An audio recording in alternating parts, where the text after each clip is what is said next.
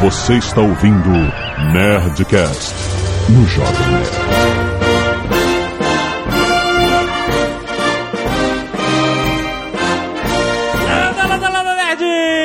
Alexandre Antônio Jovem Nerd. Foi assim que Napoleão perdeu a guerra. Aqui é Burrand e Viva a France. Aqui é o Tucano e o maior herói francês era italiano. É, é isso aí, por um ano. Aqui é o JP. E aí, peraí, peraí, deixa eu atender essa porra desse telefone aqui, cara. Aqui é o Azagal e eu quero saber se é o Mickey Mouse, né, cara? Ligando pro JP. Muito bem, nerds, estamos aqui para mais um Nerdcast histórico. Dessa vez nós vamos falar sobre esta figura, um dos seres humanos dos quais tem mais livros escritos sobre. Sério? Napoleão Bonaparte. Hein? Não era Napoleão Dynamite, não, Bruno? Estudei errado, então, Bruno. Canelada.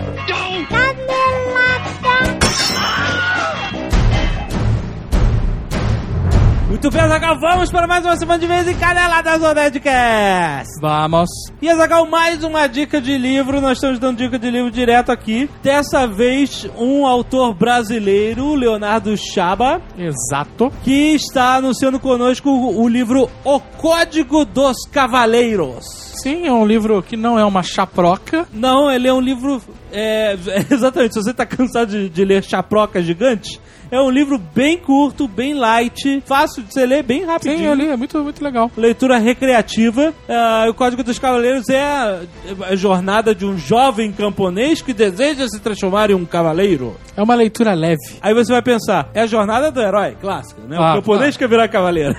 Só que ele leva para um lado mais sátiro, ele satiriza esses contos clássicos, né? Então, por isso que é uma leitura leve, light, que você lê rapidinho e é divertido. Agora, sabe o que que eu achei interessante? Ah, É que ele tem um livro em formato digital certo. disponível na internet.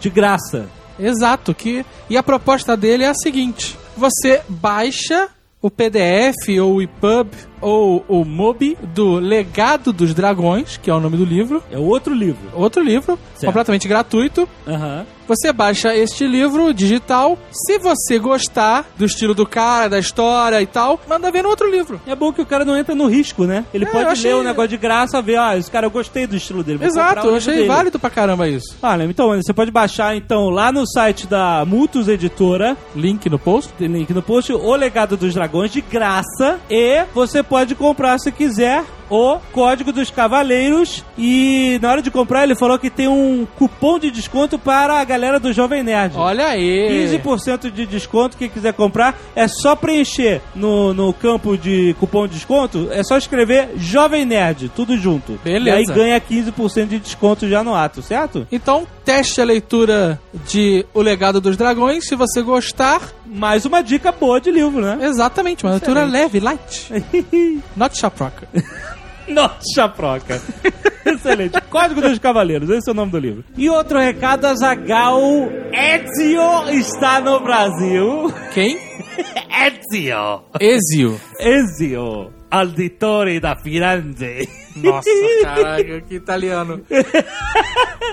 o Assassin's Creed Nossa, Revelation. Para, para, para, tá horrível, cara. Tá me matando. Assassin's Creed Revelations lançado oficialmente no Brasil pela Ubisoft. Olha aí. cara, jogo legendado em português, muito bom. Cara, viva os jogos em português, maturidade do mercado brasileiro em games, chegando ao Brasil em Xbox 360 e PlayStation 3 por R$ 149,90. É legal porque os lançamentos normalmente chegam aqui a 199 Ó. e esse chegou a 149,90. Excelente. Muito bom. Então, mais maturidade, jogos mais baratos. Porra, cara, Revelations em Constantinopla. Quem não viu o Nerd Player tem que ver o Nerd Player de Assassin's Creed Revelations que a gente publicou no Jovem Nerd algum tempo atrás. Tem link aí no post pra você ver e se divertir. A cidade é Constantinopla. Ó, Ezio já está mais velhinho, mas Ó. ainda com parkour em dia. olha aí. Muito legal, muito legal. Eu recomendo, eu comprei, tô jogando, cara, tô maluco. O Almôndega foi lá em casa e falou assim: agora eu quero ficar muito na sua casa porque eu preciso jogar Assassin's Creed Revelations. A Ubisoft poderia mandar pra gente, né? lá vai. Mas Eles estão pedindo pra vocês ficarem de olho no Facebook oficial, porque vai rolar uma parada maneira lá. Tem link aqui no post. Então, se você é fã de Assassin's Creed, gosta, tá afim de comprar, tá afim de ver as novidades, tudo, fique de olho na fanpage dos caras. Excelente. Certo? E você pode comprar direto no seu Saraiva. Tem o link aí no post também, Zagal. Olha aí. Assassin's Creed Revelations, totalmente em português, muito bom. R$ 149,90. As you. ah, não, cara. Essa musiquinha é Tan, maldita. tan, tan, tan. Assassin's Creed.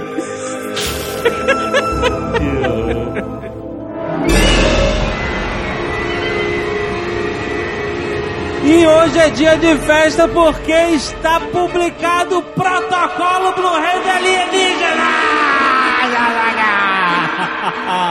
É isso aí. E tá aqui conosco para falar do livro também Eduardo Spor.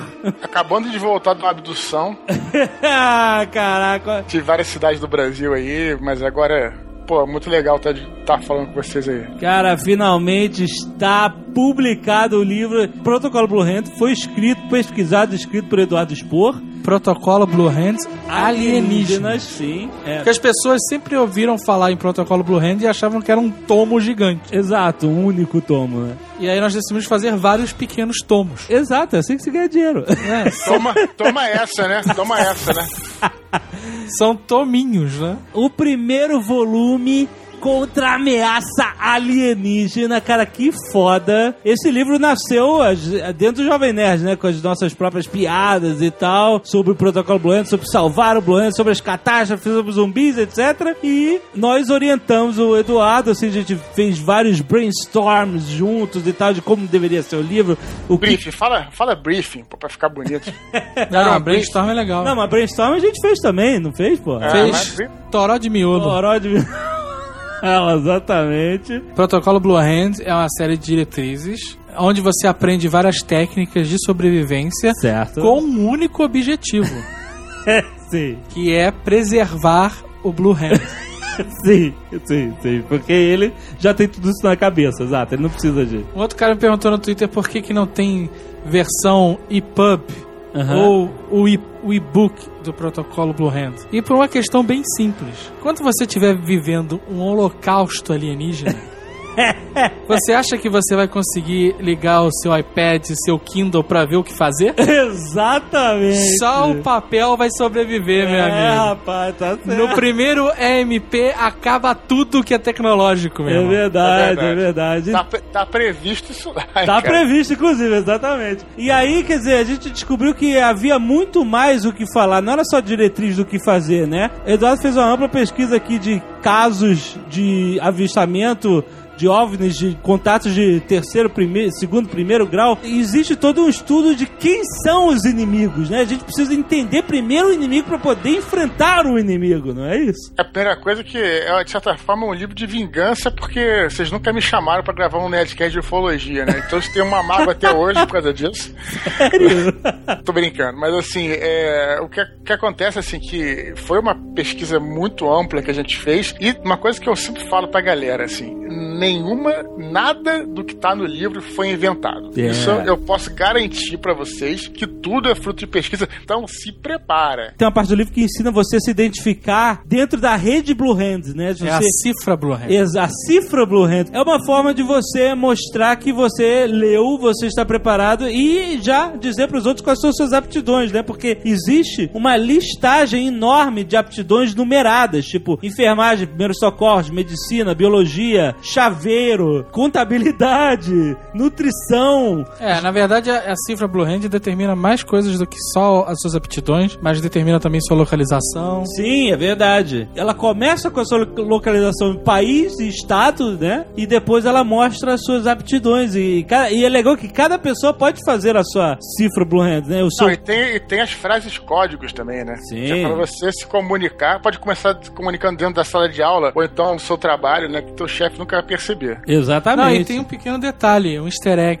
Vocês que compraram livro vão ver na página da cifra Blue Hand um código, uma cifra Blue Hand gigantesca, Exato, né? que é a cifra do próprio Blue Hand. Exatamente.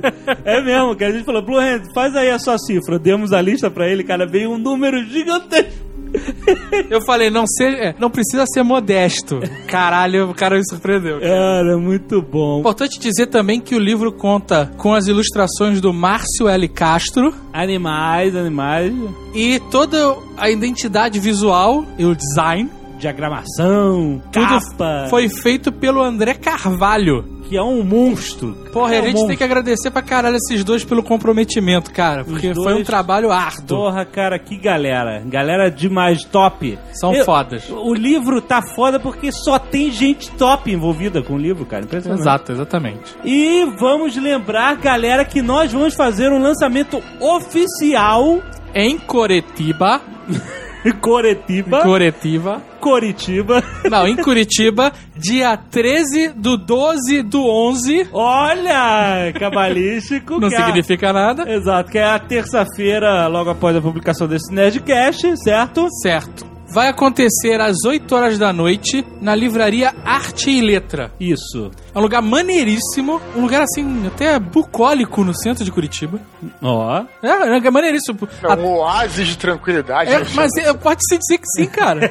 Tem até um ar meio medieval, porque na frente é uma casa de pedra gigante, assim, É, e ele irado. fica nos fundos. Muito maneiro o lugar, a gente escolheu um lugar irado. O Dudu vai estar lá. Isso. Com o maior prazer, vai ser muito maneiro, cara, voltar pra Curitiba pra autografar o protocolo. Tem um link aí pra nossas agendas de eventos e compromissos no Facebook. Você vê o endereço, tudo certinho, pra você marcar, confirmar a presença lá, certo? E você vai poder comprar o livro lá, certo? Também. O pessoal vai poder comprar e a gente vai assinar lá. Um aviso importante: os livros vão estar sendo vendidos por nós, não pela livraria, então é, vai ser só em dinheiro, certo? Galera, vocês podem agora, neste momento, ir diretamente para a Nerd Store e encomendar o seu protocolo Blue Hand Alienígenas Antes que acabe. antes que acabe, que vai acabar. Antes que o mundo acabe, né? Exato. Exato. E aí você fica pensando, hum, eu vi até gente no, Twi- no Twitter falando assim, será que eu compro? Será que eu não compro, né? Eu quero ver, eu quero ver a cara desses caras quando começar a invasão. Exatamente! É a diferença entre quem vai viver e quem não vai, rapaz. É só isso. Protocolo Blue Hand Alienígenas. Seu guia definitivo contra a ameaça extraterrestre. Olha aí, rapaz. Eduardo é um cara bom de título e subtítulo, cara. Estar preparado é sobreviver. E bacon é vida, hein? Bacon é vida, Bem hein? bem-vindo, tá lá, isso é. esse, esse livro é o, é o livro definitivo, cara. Porra, parabéns, cara. Até o próximo. e se você não quiser ouvir o feedback do último Nerdcast sobre gordinhos, você pode pular para 20 minutos e 8 segundos. Google Translator. Se você ficou aqui, eu te lembro que esta é a última semana onde você pode mandar suas frases criativas É verdade. para concorrer à caneta Caos. Isso, é verdade. E é só isso que eu tenho pra dizer pra vocês. É, é- Se você não sabe o que tá acontecendo, se informa. É, exatamente. Ele- Stallone, Paulo Coelho, Caneta Caos, foda pra caralho. Exato. Muitos ouvintes mandam um e-mail dizendo que aprovaram muito a participação do Eduardo Salles, com vários elogios. Olha aí. Excelente, papo de gordo. Acessem lá o site dele. O Bruno Santos mandou o link do personal trainer que engordou pra ver como é que era que o Eduardo mencionou, né? E agora ele tá em fase de emagrecimento. Ele, ele engordou pra saber como é que era foda emagrecer, né? E é foda. Acho válido. Vídeos enviados, a receita perfeita para emagrecer, Aham. correndo na esteira like a boss. Peraí, tem que ver isso. Essa é boa, cara. Eu não vi, peraí. Caralho! Ah, mas ela não tá fazendo exercício nenhum também, né? Tá, tá só com a boss. Foi isso que tu tentou fazer, Jovem Nerd? Aí tu caiu? Não, não, eu só pe- tentei pegar meu iPhone. Mais um monte de coisa, jurada Flor. Lembra da Flor? Falando sobre obe- obesidade. Caraca, cara. é- Esse, é, cara, assim, é foda, né? Não fala nada. Não Ah, fala. não, eu tenho que falar, cara, eu preciso. Porque tá, tá, tá me incomodando pra caralho. O quê? Você pega a flor, que Ah. é um símbolo de decadência, de fato, né? Coitada da A mulher Flor. nunca foi lá, não. Ela era jurada do Silvio Santos. né? Aí ela vai dar entrevista pro programa chamado Obesidade em Foco. cara, que, tipo assim, juntou tudo, né, cara? Juntou tudo que. que- É inacreditável, cara. É inacreditável. O cara que apresenta o programa Obesidade em Foco é magro. É, ué, ele deve ser um ex-gordo, né, cara? devia No ser o. Dudu Salles que devia apresentar essa porra. Ai, meu Ai, Deus. caraca, cara. Vale pelo bizarro. Mas, é, mas... Excelente. Rick Gervais, criador do The Office, fala sobre obesidade também. TV Pirata contra ginástica, eu aviso cuidado ao clicar nesse link. Regra dos 15 anos. Ah, cara, eu andei assistindo os episódios de TV Pirata, fiquei assustadíssimo. É foda, né, cara? E tem o Epic Meal Time, o famoso Epic Meal Time, fazendo uma lasanha de fast food, uma lasanha de hambúrguer, cara. É uma coisa nojenta, cara. Ele faz aquela mega lasanha horrorosa. É nojento. E o cara. povo adora. Povo adora. Artes dos fãs, que a gente adora também. Muito bom. Azagal, o anão gordinho, por Daniel Evangelista. Aham. Jovem Nerd na natação, por Gustavo Toledo. Excelente. A tartaruga que queria voar, versão sem cortes, por Damião Pinheiro. Excelente! Excelente, cara. O que, que aconteceu com a tartaruga, cara? Nossa, cara. Hello, Jovem Nerd, por Ayrton Pipo. Olha aí. Stallone. Jovem Nerd Azagal no pôster de Expendables 2, Olha aí. de Rafael Moraes e outros. Excelente. E outros, coitado.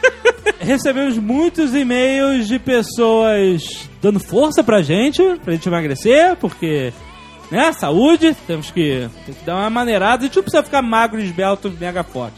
Só precisa dar uma maneirada. Mas, mas a minha saúde tá ótima, cara. tá, Sinceramente. tá pra caralho. Olha só, outro dia eu fui comer um mil folhas. E eu tinha deixado ele fora da geladeira. É, E tava com um gosto peculiar. certo.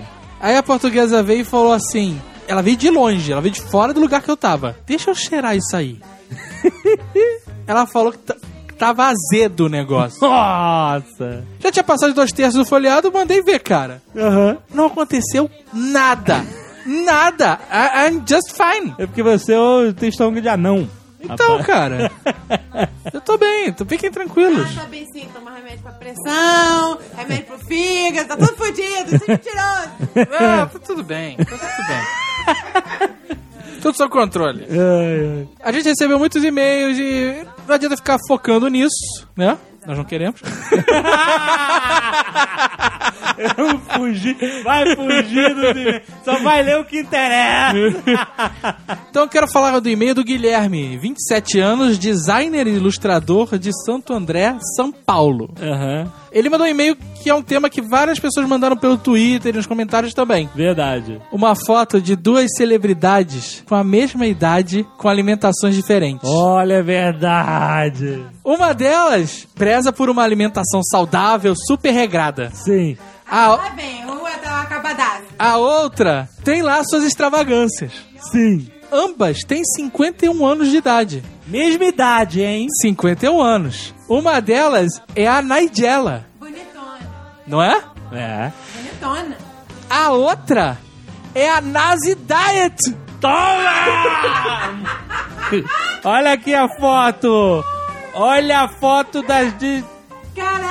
Eu- eu- Não! Então, A necessidade tá mal! eu falo pra vocês. Vai comer alface mesmo. Vai comer comida. Vai cheirar É, cocô. vai cheirar cocô pra caralho. Caraca, meu irmão. Obrigado, Nadiela. Você me libertou, cara. É porque uma é a Gillian McKay, que tem aquele programa de super natureba, ela super natureba, vegetariana, e ela bate, dá tapa na cara dos gordinhos, cheira cocô, e seu cocô cheira merda, aí dá tapa na cara. Eu cocô e cheira merda! É, não, merda podre, sabe? E a Nigella tem programa, ela é chefe de cozinha, ela tem programa de culinária, e ela come bem, cara, ela come pra caramba. Ela, ela tá cara. no foda-se ligada. Ela faz até umas patas meio nojentas. Ela- Ela faz pegando a gente. E olha aí no link do post essas duas juntas com a mesma idade. Meu irmão. Geladeira Não, não, não. Não, não, não. não. Tem outra aqui, tem outra, tem Pega, outra. pega uma foto da Nazi Diet 20 anos atrás, ela vai estar a mesma merda. Olha aí, olha aí, olha. Toma essa agora. Nossa senhora! Ô, alface. É porque, meu amigo, o corpo reflete o seu estado de espírito. Exatamente. E a se você não come bem, você não está satisfeito, o seu corpo, ele diz, a di- olha, você pode estar saudável, mas aparentemente ele mostra a tristeza interior. Ele tá. A mulher virou uma, uma uva passa mesmo, uma mochiba, cara. Uma maracujá de gaveta. De tanto cheirar merda e ficar comendo raspa de cenoura. Ah, meu irmão. Manda o chocolate, manda o ba- bacon é vida. Essa mulher não come bacon, ela está apodrecendo. A olhos vistos, cara. É inacreditável. Sensacional.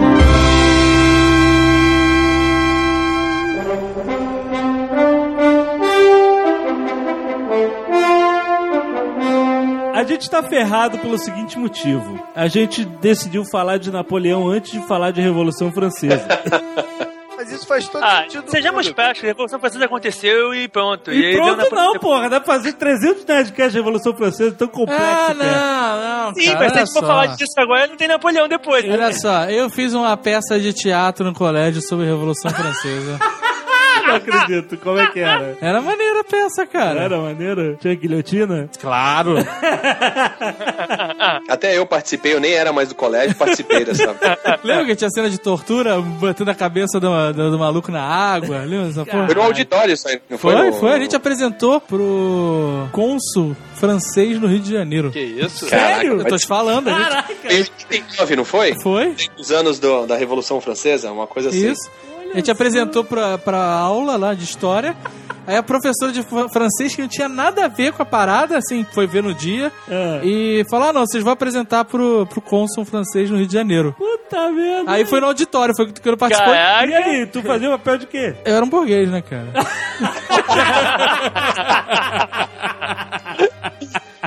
era bem inspirado naquela novela Que Rei Sou Eu. Pode Ah, tá bom, pois é. Não era da época, né? Mas, pô, era maneiro. E a Revolução Francesa é isso, basicamente isso. São Francisco. A Revolução Francesa aconteceu durante a juventude do Napoleão e, e- e ela tem tudo a ver com o Napoleão ter sido o homem que foi, ter, ter conseguido a posição que foi. Mas a gente não tem como detalhar toda a Revolução Francesa, vai fazer um Nerdcast só de Revolução Francesa. A gente fala disso num Nerdcast próprio. O importante da Revolução poder- Francesa pro Napoleão é que se não tivesse tido Revolução, não tinha tido Napoleão, porque ele nunca ia conseguir Não, não, não. passar de um exército de um Era, soldadinho. era isso que eu ia falar. Eu acho que méritos pro Napoleão, que eu acho que ele seria Napoleão mesmo sem a, a Revolução acha? Francesa. Não, mas eu tô- acho que ia dar outro jeito. A vida encontra um jeito, é isso? A discussão entre os historiadores todas é que o Napoleão foi quem foi porque ele estava no lugar certo, na hora certa. E você acha que ele ia ser alguém com um reinado, com a monarquia absolutista? Claro que não, cara. Só subia de posto quem era bem nascido. Veja bem, é lógico que ele teve uma trajetória levada pela Revo- Revolução Francesa. Mas a partir do momento que os jacobinos caíram, ele se fudeu também. Ele caiu junto. Ficou em prisão domiciliar tal. E aí, só que ele era tão foda, tão foda, que os caras tiveram que chamar ele. Toma, calma, calma. De onde eu tiro que o. Não, não, cara- mas o que a gente tá discutindo é é outra coisa, Não, cara. não, mas a gente vai É chegar a lá no meio. estrutura né? do exército, a estrutura da época. Se um, um cara que não era nascido numa certa camada da sociedade não tinha chance de subir, cara. Oficialmente, ele não poderia nunca ser um oficial. Mas isso não quer dizer que pela habilidade dele que de algum jeito não pudesse ser arrumado. Eu acho que se não tivesse a Revolução Francesa, ele faria a Revolução Francesa.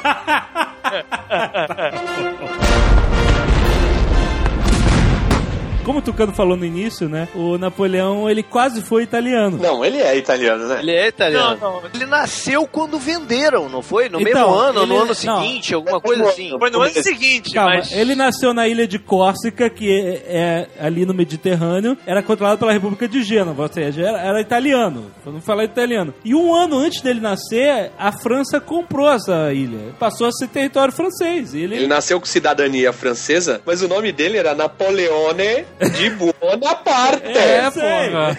A família dele é de. do pessoal administrativo da ilha, que eles, eles não eram perrapados e eles eram italianos. É exatamente isso. Inclusive, ele foi alfa- alfabetizado em italiano, né? Mas que? Ele tinha dificuldade de falar o francês sem sotaque, vamos dizer assim. O italiano tem dificuldade de falar qualquer idioma sem sotaque, né, cara? Ele sofria bullying na escola. sofria. Sério? É sério? Sofria Ele- bullying? ele foi- Chutava a bunda dele. Não, olha só, ele foi estudar na escola militar na França e ele sofria mega bullying de todos os colegas por causa do sotaque dele. E ele se isolou, isso fez com que ele se isolasse, não tinha convívio social com ninguém lá, todo mundo odiava ele, todo mundo zoava ele. Odiava ele? Ah, não odiava, mas zoava o cara. O cara era, era a chacota da parada. Mas isso é, cara, as pessoas valorizam isso de uma maneira inacreditável. Eu também acho, cara. Só, você é criança, você tá num país estrangeiro, que assim, não é da sua cultura, você é francês, mas ele era de outra cultura, você fala com um sotaque diferente de todo mundo e todo mundo se une pra zoar você, pô. Mas isso acontece, faz parte da Então, vida. Eu tô só explicando que as consequências disso foi que ele se isolou e meteu a cara nos livros. A coisa que ele mais gostava de fazer era estudar. por causa Então, disso. foi bom pra ele no E ele final. estudou pra Foi. caralho. Pra caralho. Ele era muito, muito, muito aplicado. Obviamente, pro cara ter sido Napoleão, ele tinha aquela tendência de liderança, né? Ele, ele era um líder, considerado um líder desde, desde pequeno, apesar de ser recluso. De ter uma lenda de que ele liderou uma guerra de bolas de neve na academia militar, que ele introduziu a pedra revestida de neve. Né? É, le- lendas da infância do Napoleão. Ele queria entrar pra marinha, mas o cara era muito bom em matemática e todos os professores falavam que o futuro dele estava na artilharia, né? E acabou que foi isso que aconteceu, né? Porque ele era bom em matemática? Pra calcular a trajetória da. Calcular a trajetória de quê? É claro, A parada é mó. Caraca, vocês estão brincando comigo? Ô, meu irmão, eu vou calcular a trajetória. Dá o primeiro tiro aí. Ah, beleza. Levanta e vira pra esquerda. Dá o segundo. Tamo quase lá. Mais uma meia hora a gente acerta. Porra, calcular o quê? Vocês estão brincando comigo, cara. O mestre de artilharia tem que ser um cara bom em matemática, cara. Sempre foi assim, cara. Caraca, é- Porra, brother. o mundo é Ô, um Blue Hands, me ajuda. Vocês estão sacaneando ele, mas ele tá falando certo, é isso mesmo. No Civilization você só pode construir a catapulta quando você descobre a matemática, pô. Tecnicamente, o cara tem que saber fazer o cálculo de artilharia pra poder fazer, pra poder atirar. Existe um espaço gigante entre a técnica e a prática. Na prática, o Napoleão nem devia chegar perto do canhão. mandava o. Ele não começou general, ele já foi o rapado da estopa. Não, ele foi, ele foi todos os perrapados antes de ser general. Não, não, não, calma. Ele entrou pra escola militar. Ele não tá. Ele é diferente de quem tá entrando no exército com, sei lá, com Exatamente. 18 Ele anos. nunca acendeu uma porra do canhão na vida, eu aposto aqui. Caso. Ele tava estudando pra ser oficial, cara. Não é pra ser pé rapado. Quando ele tinha 15 anos, ele se formou como cadete. Ele não era. Tu queria que 15 anos ele fosse coronel, brother? Ele era dos oficiais, era pé O rapado. cadete é o que repete alguma coisa. Não, a ele a tá- hierarquia militar, na verdade, ela, ela define quem vai repetir o quê.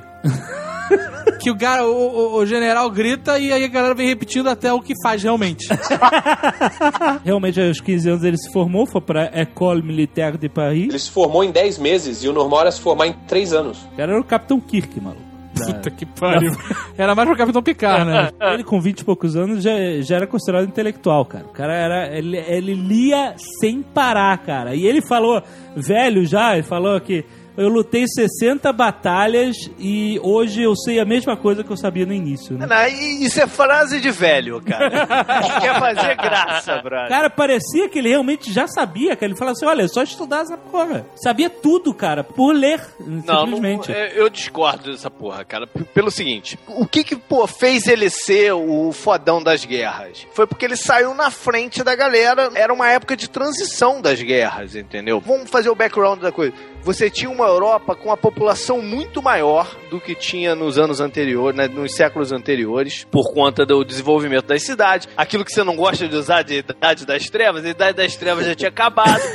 Então, o- teve um desenvolvimento pô, científico, agrícola, de medicina. Então, a população tinha crescido muito e você tinha exércitos muito maiores com isso também. Qual era o- a dificuldade agora? É como você movimentar esses exércitos grandes, cara. Porque a, a logística é totalmente diferente do que uma guerra na, na Idade Média. Então, ele saiu na frente nesse tipo de batalha, com esse novo parâmetro, né? De como as coisas iam acontecer, de manobrar o exército dele. Esse foi o ponto que diferenciou ele de outros estrategistas militares. Como ma- manobrar as unidades para vantagem dele, entendeu? Isso não estava nos livros. Isso foi ele que ele que desenvolveu. Mas isso tem a ver com o, o general Napoleão Bonaparte. Mas Então. ele tem uma história até ele conseguir se tornar um general. Antes de ser general, ele liderou batalhas como a de, o Cerco de Toulon, como alguns outros. Ele ainda não era general. Foi quando ele fez o nome dele. Ele fez o nome dele como um grande grande estrategista muito antes de chegar a general. Por isso que ele subiu rápido no negócio também. Que nego viu, pô, esse cara é diferente dos outros, né?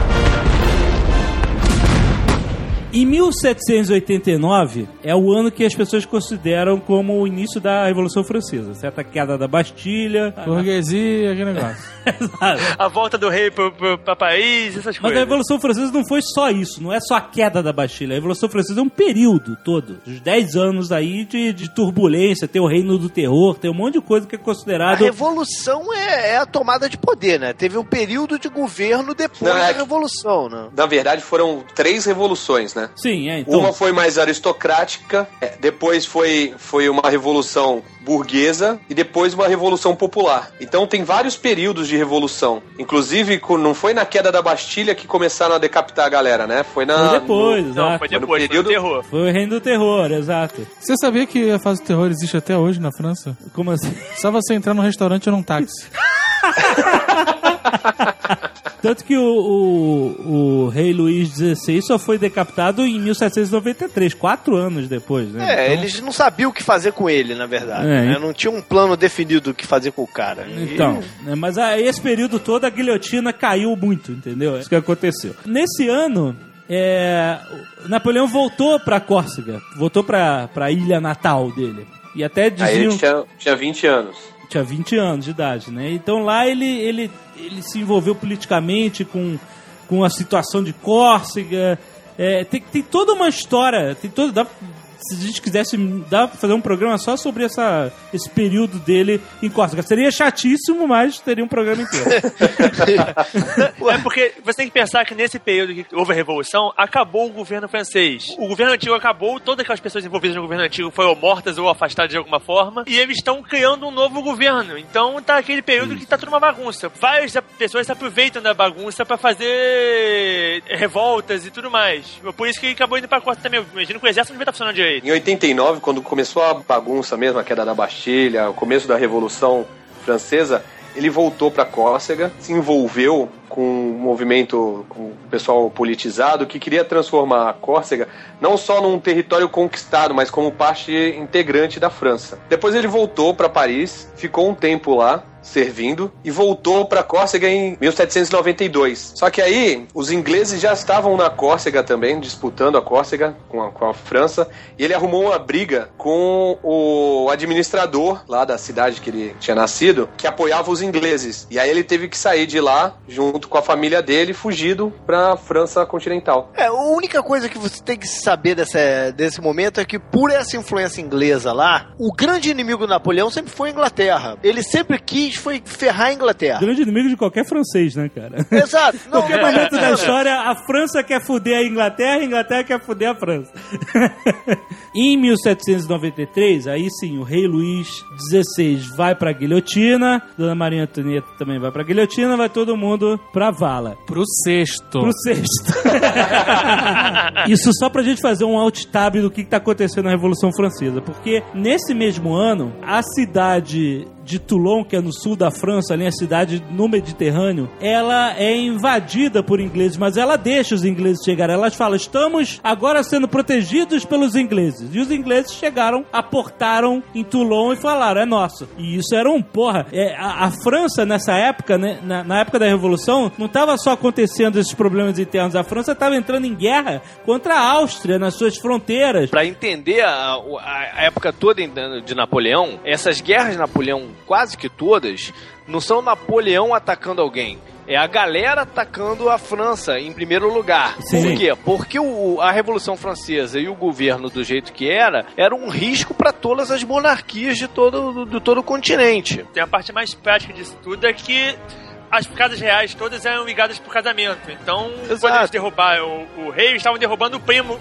o primo de um, o, o sobrinho do outro. E as Ok, mas principalmente é aquela grande frase que eu tenho: o maior força é o cagaço, cara. Porque o- essa galera monarca tava cagada de acontecer a mesma coisa com eles nos países deles. Você é rei de, um- de uma daquelas monarquias absolutistas. E aí, no, no país vizinho, a galera não só toma o poder, como sai decapitando todo mundo. A galera ficou com o cu na mão. Exato, Exato. exato. Mas a decapitação do, do Luiz já foi uma represália a essa primeira coalição que teve pra, pra, pra tomar a França e voltar a França a ser um é, royalista, né? Eles tinham pensado inicialmente em prendê-lo. Quando eles perceberam que o nego ia ficar tentando resgatar ele pra liberar ele, falaram, então vamos É, a matar. primeira ideia de não matar ele era realmente, pô, não vamos provocar a galera. O nosso exército é enfraquecido. Se a gente mata o cara agora, a gente vai estar dando pilha pra neguinho vir logo, entendeu?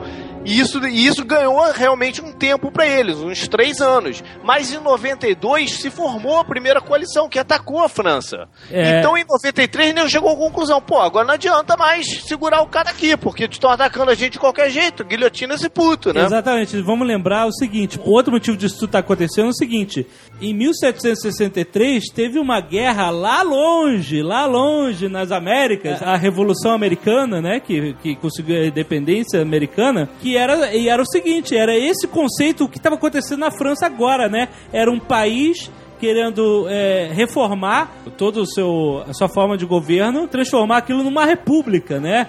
Constituição, direitos, essas coisas e tal. E a França foi aliada dos Estados Unidos contra a Inglaterra nessa guerra, a Revolução. Então, quando eles viram a França entrando no mesmo barco dos Estados Unidos, se tornou um perigo. Eu imagino que isso é quase como aquela o medo do comunismo no século XX se espalhar, né? E tomar todos os países, essas coisas e tal. O que o Jovem Nerd tá falando pode ser visto naquele filme O Patriota, que o Gerard Depardieu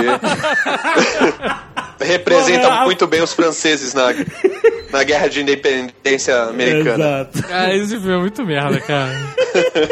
Então, aí, nessa época da Revolução, formaram-se o que eles chamaram de a primeira coalizão, né? Que era a Grã-Bretanha, a Áustria, a Prússia, a Espanha e os Países Baixos, né? As Províncias Unidas e a Sardenha também. Todas eram nações absolutistas. Sem a Sardenha, a parada não teria ido pra frente, né? Vamos deixar claro. Todas essas nações eram absolutistas e estavam lutando contra aquelas ideias novas, né, contra a França, pra tentar conter isso ali mesmo, né? E acabar com essa palhaçada, né? Então essa era a situação política da época, né? E aí o que aconteceu? A cidade de Toulon recebeu os ingleses de braços abertos e isso era um problema. Então Napoleão, é, com seus contatos políticos... Ele era amigo do irmão do Robespierre. Isso, ele era amigo dessa galera toda, exatamente. Robespierre que tava, né, à frente dos jacobinos na Revolução. Que era um porra louca do caralho. Eu lembro desse nome na minha peça. Tinha Robespierre. Então, e aí ele conseguiu, com isso, ser comandante da brigada de artilharia que foi recuperar Toulon. Então era uma coisa importante pra ele. Ele era, era um, era um evento importante na vida dele. E ele achava pra carreira dele: caraca, agora eu tenho uma chance de provar que eu sou. Ele tinha 24 anos, comandante de artilharia, olha isso. E aí é o seguinte: a cidade de Toulon, ela fica no fundo de uma baía que tem um gargalo, né? Você tem uma enseada que tem um gargalo onde tem o porto interno, que eles chamam dentro da baía, e o porto externo. E esse gargalo tem fortes. E o Napoleão disse que, olha, se a gente, a gente em vez de cercar a cidade e tal, se a gente tomar um desses fortes do gargalo, a gente toma o resto, porque a gente controla todos os portos, ninguém pode entrar e sair, a gente toma a cidade. E foi isso que ele fez. Ele tomou o forte, bombardeou todos os navios ingleses, bombardeou o forte do outro lado e tomou a cidade com essa porra. E, e todo mundo bateu palmas pra caralho. O moleque de 24 anos que arranjou isso. Ainda rolou um, um- um bônus. Ele foi ferido nessa, nessa batalha e continuou lutando. E a galera achou foda. Foi perfurado na perna, né, com uma lança. Ele continuou lá, compadre. Quase amputaram a perna dele, só que teve um outro médico que deu uma segunda opinião e falou assim: não, não, não precisa amputar. Dá os antibióticos que tá tudo. bem." e se tivesse amputado a perna, acabou, né, cara? Famoso fim de carreira. Sorte dele que tinha um médico menos, sangue, menos açougueiro. É, exato, né? Ou um médico mais bêbado, né, cara?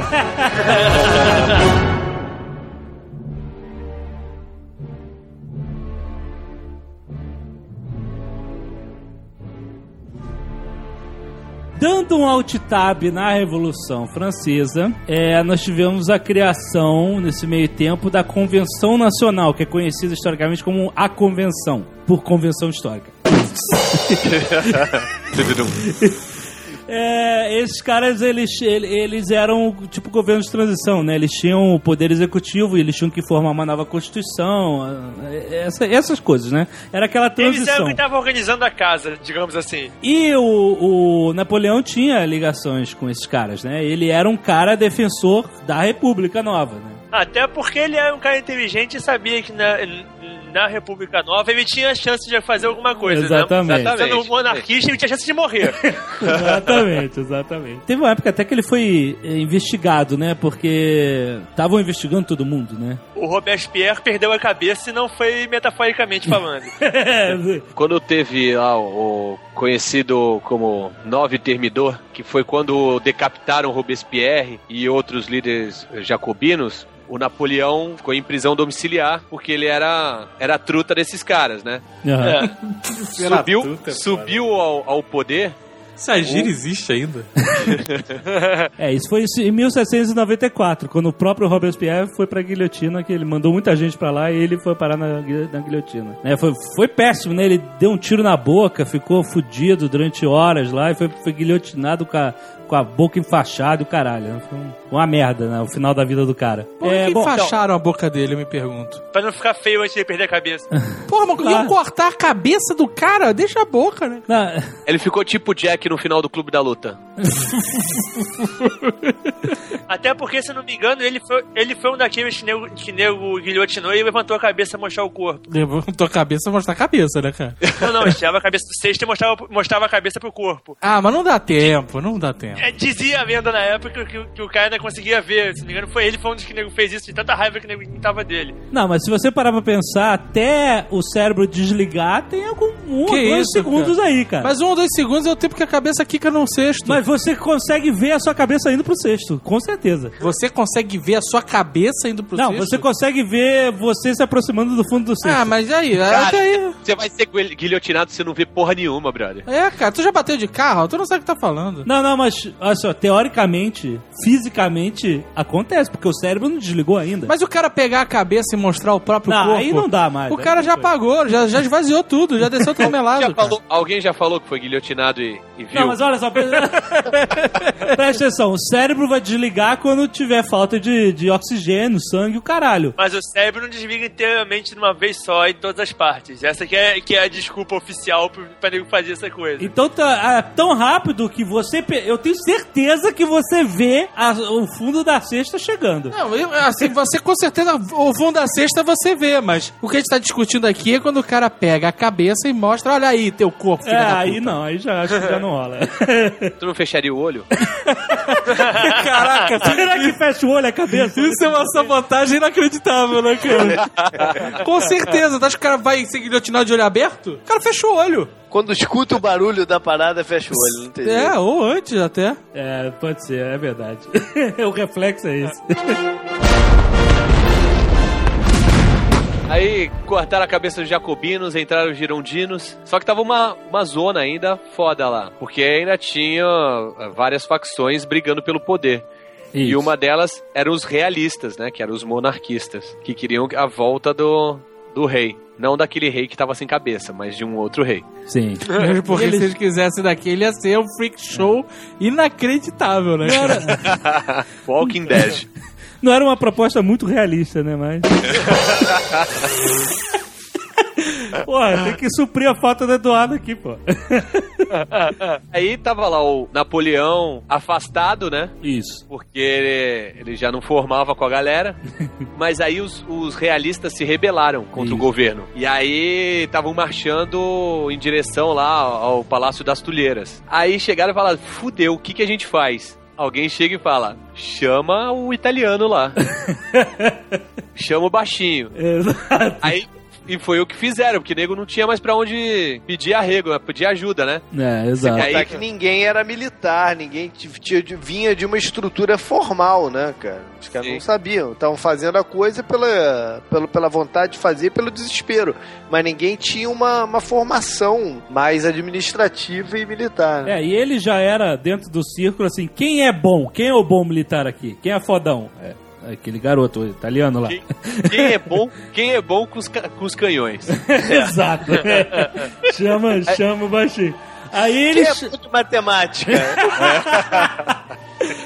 Aí eles chamaram Napoleão, isso foi em 1795, essa revolta, e ele simplesmente pegou, olha, pega os canhões que tem no palácio aí, aponta pra galera e tiro. E- É matemática pura isso. Caralho, Pô, ele fez um cara. monte de conta, cara. Uma bola de canhão afasta três pessoas. Eu podia ter sido impera... eu podia ter sido imperador da França, fácil. Olha só, pelas contas do JP, que não é muito bom de matemática, ele uma bola de canhão, uma bala de canhão, ele afasta três pessoas. o, o Napoleão, que era CDF, com a artilharia dele, com os canhões dele, ele matou 1.400, brother. Caraca, Haja 1400? bola de canhão, né, brother? Ele sabia matemática, ele sabia, ao invés de fazer um espera, ele fa- fazia um strike logo. Ele mirava na torre, a galera tava escondida na torre e pronto. Marchando em direção ao palácio. Caraca, na minha pesquisa foram por volta de 200 pessoas. Pra tu foi 1400? Olha aí, olha aí o número. Acho que é a matemática da pesquisa que não tá batendo. Três por bola de canhão, hein? Ó, na versão do Napoleão, ele matou 1.400 mesmo. Isso é uma prova de que as pessoas nunca podem pesquisar numa fonte só. Mas morreu um monte de gente. Ainda mais quando uma fonte é inglesa e outra francesa, né? Provavelmente. Bom, ele matou gente pra caralho e quem, quem tava vivo saiu correndo. É, exatamente. E aí, o que, que isso fez por- para o Napoleão? Não, Um. E aí, o que, que o Napoleão fez? É. Ele gritou: Quem é o mestre? Lá do alto. do Caraca, ele era da artilharia, né? É. Provavelmente ele devia ser conhecido como Napoleão Dinamite, né? Pariu. O que, que aconteceu com o Napoleão depois disso? Primeiro, foi promovido, mais uma vez, né? Óbvio. Promovido a comandante do exército interior. Do interior. Olha só. É. Do interior, isso. Eles usavam chapéu de palha em vez de capacete. Depois, ficou rico. E ficou famosíssimo. Ele já era conhecido e agora ele ficou famoso. O cara que salvou ele, apesar de ter feito um massacre, promovido um massacre ali em praça pública, ele defendeu o governo dele, ele defendeu a Calma aí, república. fez um massacre. Massacre quando você mata os que estão lutando do seu lado. Quando você está matando o inimigo, você fez o que era necessário. Exato. Até porque na semana anterior eles estavam cortando a cabeça do Robespierre. então violência não era o negócio, né? Exato. Mas o mais importante, o mais importante que aconteceu depois dessa da, da defesa do Palácio das Tulherias é que ele virou amigão do governo. Ele era o cara que o governo, porra, quem é o fodão? Quem é o mestre? É o Napoleão. E agora quem poderá nos defender? Porra, chegava o gordinho, é o Sabe, ele, ele- Gordinho? É, ele era um baitola, né? Ba- é, baixinho e gordinho. Ele era o Shogun do Maré. É, e ele começou uma série de campanhas militares na Itália contra a Áustria, porque a, a França disputava a Itália com a Áustria, né? Tem aí uma ideia também que nas guerras anteriores que a França participou, ela ficou com as fronteiras diminuídas, né? E tinha-se uma ideia antiga já de chegar às fronteiras naturais da França, que eram os Pirineus na fronteira com a Espanha, os Alpes, uma fronteira com a Itália, com a Áustria, Aham, e o Reno, né, o Rio Reno, como fronteira com a Alemanha. sim. O Napoleão participou dessa tomada de volta dessas fronteiras naturais. A Europa, assim, se você parar pra pensar, a Europa nunca teve fronteiras naturais, né? Ela tá sempre mudando, as fronteiras da Europa estão sempre mudando, né? Toda hora, né? É muita guerra, né? É muita guerra, é e muita sem guerra. contar que nessa, nessa época a Itália ainda não era um país formado, né? Ela era Não. um- uma série não, de é- reinos É, à parte. exato, a exato. Itália é um- vários reinos me- menores. Tanto que a gente não tinha sido unificado. Vocês ficam sacaneando ele como italiano, ele é genovês no máximo. Italiano ele jamais poderia ser. É, né, você vê, você conhece a Áustria. A Áustria é um, é um, é um bitoquinho hoje ali na Europa, né? O quê? É um bitoquinho, é um paísinho Um pequenininho. bitoquinho? O que, que é um bitoquinho? Nessa época, a Áustria era um império. Nessa época, é, a tinha Áustria é os... Hungria. É, exato, tinha, o- tinha- nessa época tinha o, o não existia a Alemanha, tinha o Sacro Império Romano, tinha o reino da Prússia no norte, tinha o reino É porque da... a Alemanha também era pulverizada. Sim, sim. a Alemanha, vários- a tinha Prússia, Bavária, a tinha um Saxônia, monte a Bavária. Exato. Então, quer dizer, não- essa Europa que a gente conhece hoje era não existia nessa época, né? Era E não vai completamente diferente. existir daqui a pouco também. né? Exato, provavelmente. Eu quero saber quando é que vai mudar de novo. Exatamente. Basicamente, Napoleão venceu uma guerra contra 80 mil soldados eh, austríacos com apenas 40 mil franceses. Então, Mas aí você já tem uma ideia que os números são muito maiores, aquilo que eu falei lá atrás, né? Olha a quantidade de gente que tá envolvida no negócio, né? E aquilo que o JP falou lá no início, de, de, de, mo- de movimentação, era através dessa movimentação que ele fazia que ele conseguia reverter a, a desvantagem numérica. Pode ver que em todas as batalhas que a gente vai ver daqui pra frente, em 90% ele, ele tem desvantagem numérica. É, é verdade. Ele conseguiu a rendição do imperador austríaco, né? Então eles conseguiram vencer. Os austríacos foram os que mais tomaram porrada dele, né, cara? tomaram, tomaram. Depois iam tomar de novo. Ele, ele venceu os austríacos no norte da Itália e aí falou assim: bom, agora vamos lá fazer o cara arrear as calças. Isso. E aí fez ele assinar um tratado de paz que tornava a França é, controladora não só da Itália, como dos Países Baixos, da, da Bélgica e da, da Holanda, né? Esses tratados de paz na época eram muito doidos, né, cara? Porque ninguém cumpria porra nenhuma, né? Durava três meses, depois já voltava a zona que era. Mas o objetivo do Tratado de Paz nessa época era basicamente ganhar tempo. É, exato. É, É, exatamente. ou, é, ou ganhar tempo pra você se vingar, ou ganhar tempo pra você tentar negociar alguma coisa melhor depois, mas é uma... Não só nessa época, né? Até pouco tempo, né? Na Segunda Guerra Mundial rolou isso muito. Pois é. É basicamente um jeito de você falar assim: para de me bater, para de bater, porra! Até pra recompor os exércitos. Porque, de novo, muda, a- o tipo de guerra mudou, né? Antigamente era aquele negócio lá do, do- do- da parede de escudos, não sei o que, tudo mais. Agora, o nego tava armado com pólvora, né? Era muito mais sangrenta a coisa. Morria, a, a- a- a proporção de morte era muito maior, assim, rapidamente, entendeu? As coisas se definiam em um, dois dias, assim, se definia o negócio, entendeu? É engraçado que a- as guerras napoleônicas, elas são realmente aquelas guerras de transição total, porque depois das guerras napoleônicas, as guerras seriam eh, completamente diferentes. Aquele, é. Entraria aquele conceito de guerra total, né? Exato. A guerra acontece em todo lugar. Nessa época do Napoleão, você ainda tinha uma mistura de Exato. a guerra antiga de tropas todas fazendo fileiras e se encontrando em um campo de batalha, só que eles estavam armados com baionetas, com, com rifles e com canhões, né? Não, não, não. Essa é a parada. Não tinha rifle ainda. Por isso que essa é a característica da batalha. Ah, não tinha? Como não tinha rifle? Claro que tinha. Tinha, Tinha, não, tinha não, sim. não, não, Tinha. não, não, não, não, peraí. Rifle não tinha. Tinha aquele eh, mosquete. Ah, Mosquete, isso. Que é. é diferente de rifle. O conceito de rifle é o que a bala tem, sai em espiral. Ah, tá. Mas o, que te ah, dá bom, muito é mais porque- distância no tiro. O mosquete é aquela bala redonda, né, que você colocava. O cara no- tinha que chegar. A política na época que os generais mandavam só atira quando tu vê o olho do branco do inimigo. Porque não branco tinha olho, precisão do branco. olho. O olho do branco é foda. É, ok, o contrário. Aí era a África, aí é outra guerra. O branco do olho do inimigo. Porque não tinha precisão nenhuma. O cara tinha que chegar de perto na cara do cara e, e atirar, entendeu? Essa que era a parada. Por isso que morreu tanta gente. E depois mudou. Porque com o rifle você pôde fazer uma guerra mais estratégica afastada. Antes. Ah, nesse momento, tu tinha que chegar cara a cara e bum, atirar. É, mas é engraçado que essa, esse tipo de guerra tinha os tiros e depois você ainda tinha avanço de tropa com, com espada e cavalaria e a mesma Lógico, coisa, né? Você É porque colou teu- os teu caras. Quem é muito matou, grande. matou. Quem não matou, tu tá de cara com o cara. Tu vai fazer É. o quê? Tu sai com tapa na mão ou tu enfia um... Tu tá três passos do maluco. Ou tu Na verdade- mão, fodeu, entendeu? O problema todo da guerra napoleônica, o problema não, a, a diferença toda é que ela é uma guerra de táticas medievais com equipamentos que já não são mais medievais. É, exato. Ela é uma mistura. Então você vê que são táticas que às vezes parecem idiotas. Você olha e fala, porra, os caras estão armados com um canhão. Por que caramba que eles estão fazendo uma fila um na frente do outro?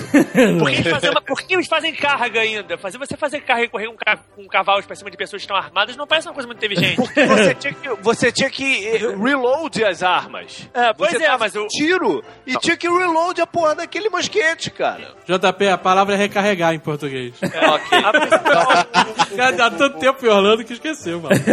sacada do Napoleão foi que ele, ele percebeu essa diferença, que a guerra estava se modernizando, e ele soube se aproveitar desse, desse ponto mais moderno da guerra, que os outros comandantes dos outros, dos outros países não conseguiam. Então ele conseguiu pegar vantagens onde os outros não tinham. Mas o que, que ele pegou de vantagem? A movimentação das tropas, é isso que eu tava falando. Mas, em- mas em que sentido? O que, que ele fazia de diferente? Ele, ele posicionava o, o- as, as unidades dele de uma certa forma que ele atraía os caras e depois ele fazia cargas em pontos específicos. Ele concentrava as cargas em pontos específicos da tropa. Ele não atacava amplo, igual era antes, entendeu? Ele fazia umas cargas específicas. No, Ele ou fazia num um dividir pra flanco, ou no outro. Exato. E aí ele. E aí, uma outra sacada dele foi o seguinte: ele, ele, ele enfrentava essas coalições. Então o que que nego fazia? Nego juntava, por exemplo, o, o exército da Áustria no flanco direito, o exército da Prússia no esquerdo, não sei quem no centro. Ele atacava no meio dessas galeras e, e dividia eles em dois, entendeu? E o que que ele percebeu? Que um não tinha tanta preocupação de ajudar o outro cara, porque não era no fundo o exército dele que tava ali na merda, entendeu? Aham. Então ele usou muito dessa estratégia de dividir os caras aonde os exércitos se, se juntavam. Isso foi uma parada maneira também. Depois disso, teve a campanha no Egito e na Síria, né, que é bem famoso, né, Napoleão. Ah, isso aí eu posso falar. Você pode falar? Olha, Eu vi o obelisco lá. Paris. ele levou do Egito isso. É maneiro, no obelisco tem, assim, na, na base dele, na verdade, não no obelisco, É. tem uma, um infográfico medieval de como eles fizeram pra trazer o obelisco. É, ah, maneiro. tá. Ele- ah, tá. Eles tiveram que cortar a frente de um barco, sabe? É maneiro o esquema. Não foi Ah. fácil, não. Legal. Ele era bom de matemática mesmo, cara. É, a gente vai resumir isso, porque tem muita coisa pra falar, senão a gente fica também o dia inteiro falando disso. Mas basicamente foi. A campanha do Egito foi uma campanha contra os turcos que comandavam o Egito, mas o objetivo real era atrapalhar os ingleses. Era, era f- fuder com as rotas é, marítimas deles pro Oriente, né? Essa campanha no, no Egito rendeu uma parada maneira, né? O quê? Eles acharam a Pedra da Roseta. Roseta. O que, que é? Me explica. A Pedra da Roseta, até então ninguém entendia os hieroglifos. A Pedra da Roseta era uma pedra que tinha metade escrito em hieroglifo, metade escrito em latim. Não, não. É um. Três partes. Uma parte em hieroglifo antigo, uma parte em cópita, que é uma, é uma versão moderna do hieroglifo, e uma parte em grego. Caraca, e o, e, e o Napoleão descobriu essa pedra? Os Eles soldados. acharam enterrado. É, E isso é um decreto. O texto em si é um decreto egípcio de uma pedra de transporte, não quer dizer absolutamente nada de importante. Mas era a chave pra decifrar, né? É, a importante disso é, é porque, como tá escrito nas três línguas a- a- o mesmo texto, eles conseguiam decifrar finalmente o que queriam dizer os hieroglifos. Puta, que irado. E o, a pedra de Roseta hoje em dia tá no Louvre. Tá, é onde? Você não viu? não, não foi no Louvre, não? Você não viu, porra. Eu perdi o tempo pra filmar aquela merda Mona Lisa pro Nerd Office, cara. Ah, tu não viu? Pô, das pedras mais maneiras de lá, apesar que a pedra não é muito grande, não. Mas a pedra, a pedra de Roseta realmente ela é fundamental pra toda a tradução de. de né? Sem ela não teria tradução de hieroglifo, não tem nenhum Exatamente. Outro, não tem um, um outro texto que tem eh, hieróglifos antigos e, e uma outra língua que seja entendida. Bom, né, nessa, nessa campanha teve várias batalhas famosas. Uma delas é a Batalha das Pirâmides, que ele lutou a 20 e poucos quilômetros das pirâmides. É, E ela só é famosa por causa do cenário, é isso? é, é, porra, é um cenário do caralho. Você tem uma batalha logo ali, nos pés das pirâmides. E teve a Batalha do Nilo, que foi a que eles realmente se fuderam. E, e aí é- ela é relevante porque ela dá a primeira noção a Napoleão que, pô, batalha marítima não é a praia dele, É, né? era uma batalha ele não tem- marítima. ele, ele ganhou a noção que, pô, no, no mar eu vou me fuder. É, eu tenho que trazer a coisa sempre pra terra. Exato, ele, a- a- os franceses perderam quase toda a frota dele, só sobrou, sei lá, dois navios, um negócio assim. Se fuderam muito, os ingleses, né? Os ingleses que fuderam eles. Napoleão não é um almirante, ele provou isso várias vezes, que na, É. na água o negócio não é- não é o negócio dele. O cara entendia de canhão, rapaz. É. Navio tem canhão também. Não, Pô, mas é. é, é diferente, né? Toda, toda a Tu não viu inteligência. Piratas do Eu conseguia fazer as contas com tá balançando muito isso. Mas a. Pode, pode ter sido esse o problema da Marinha Francesa. Todo mundo tinha noção de matemática, nego mandava pro exército, ficou só o, porra, os que não sabem somar dois com dois naquela porra lá, só tiravam na água. Depois ainda teve é, uma campanha na Síria ali, que ele atacou as cidades costeiras ali, Gaza, Jaffa, Haifa.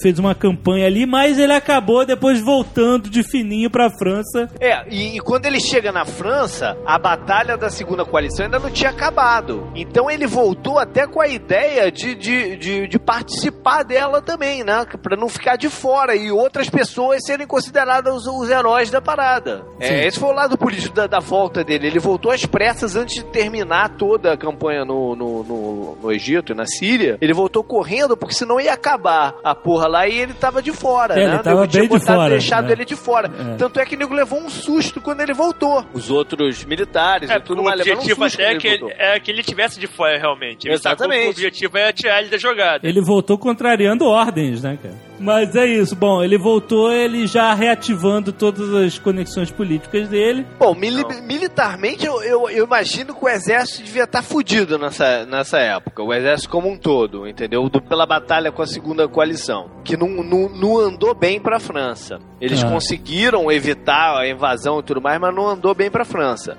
Então, militarmente, ele era, a- de repente, a maior força, entendeu? Que se juntou com outros caras que deviam É, estar eu, acho, politicamente... eu acho que a- o negócio todo é que entre os militares ele devia ser o nome, o nome mais forte. Pois é, porque nego Sim. fez cagada na, na, na- na defesa da França ali, E na tinha, segunda coalição. não, e tinha, e tinha um- uma outra coisa. Aquilo que a gente falou no começo, lá em 1794, 1792, continuava uma zona dentro da, de Paris, né?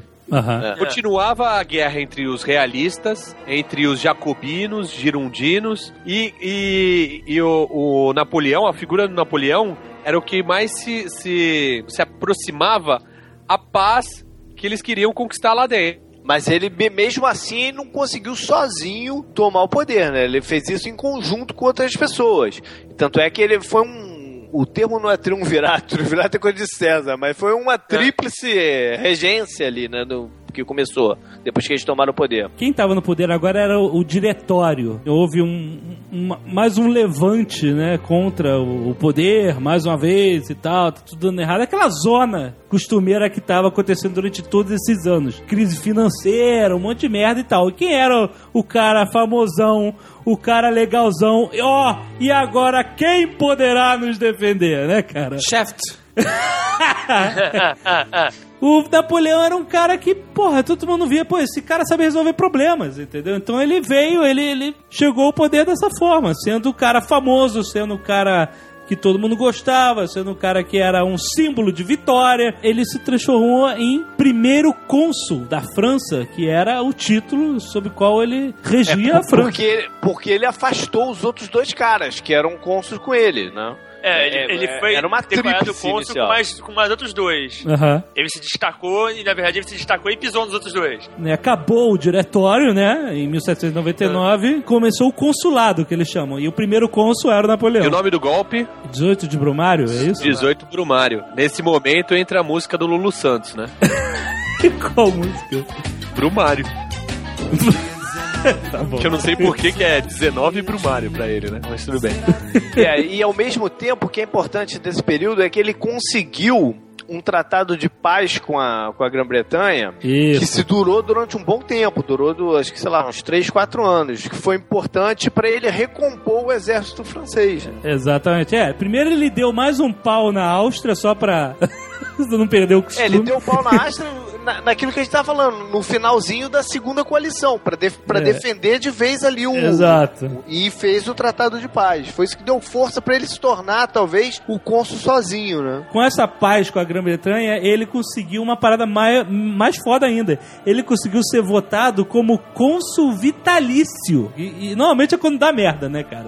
O cara ganha um título pro resto da vida, fudeu, né, cara? Pra qualquer uma das partes, né? O, Ronal- o- o Ronaldinho, o fenômeno, fez um contrato vitalício com a Nike e fudeu o joelho na hora, né, cara? Porra, se esse fosse o, o maior dos problemas dele.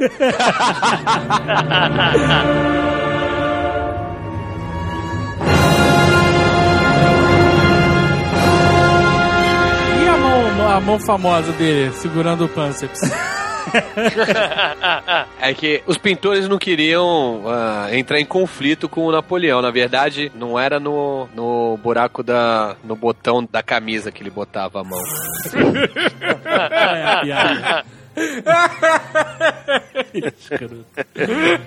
Sabe que eu ouvi, um- eu vi uma explicação bem plausível pra isso. Eu não sei se é verdade. Que ele tinha azia. Que ele tinha úlcera. Tinha úlcera, você botar a mão na barriga não adianta nada. Não, é que ele ficava Só tem úlcera, porra! Não, mas que ele ficava apertando a Não, não. barriga porque ele tinha um alívio com essa merda. Não, que alívio. Que É horrível. Você já teve sei, azia. Cara, eu não sei, cara. Eu, Foi o que eu ouvi. A úlcera é uma super azia. Você aperta a barriga e tua azia melhora? Ah, eu não sei, cara. Eu não sei, whatever. Alguma coisa assim. Ele devia ter um complexo que tinha um dedo mi- mindinho curtinho, alguma coisa escrota assim, Eu cara. acho que ele tinha a hérnia. E Eu acho que ele tinha um problema que se ele apertasse ali. É uma ele- hérnia, ele ficava apertando a hérnia pra ela não pular pra fora. sabe? Eu acho, eu acho, eu acho é foda. A parada é o seguinte: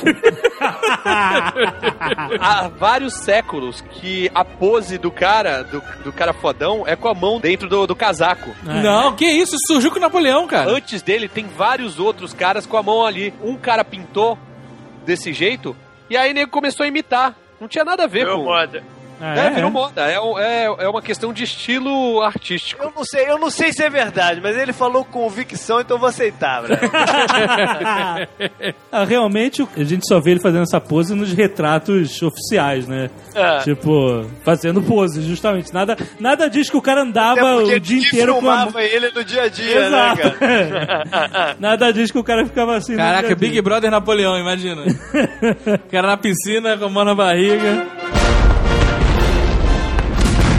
A França estava fodida de grana e ele fez algumas coisas que são, são relevantes. Uma, ele vendeu o território americano para os Estados Unidos, a Louisiana. Vendeu a Louisiana. É verdade. Que foi o que quebrou a monarquia, né? Foram as guerras nos Estados Unidos. Foi a Louisiana que quebrou a monarquia, que deu origem à merda toda. Mas enfim. E aí, o que, que o Napoleão fez? Foi, foi se livrar dessas terras que, para ele, não tinham lá grande relevância. Não, na verdade, ele sabia que você só é dono se você, se você realmente domina Tá. com tropas. Ele não tinha tropa pra mandar pra lá, não tinha dinheiro pra mandar tropa. Mas valia E- pra ele vender enquanto parecia que era deles do que deixar os americanos simplesmente invadirem. Ou a- a- o território se tornar independente por livre contra vontade. Ó, a Louisiana foi vendida por 15 milhões de dólares em 1803. Venderam bem. Entenderam bem? Que é né? uma grana forte. É, em 1903, 15 milhões é, uma- é grana. Pôde financiar as merdas que ele ia fazer no futuro, né? Não é tanta grana assim para um estado. Tá vendo aqui, ó.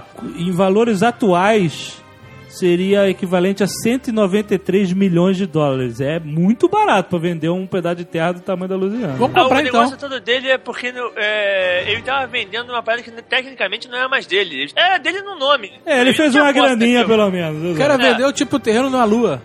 É, ele vendeu, aquele ter- ele vendeu o terreno que tem uma favela dentro.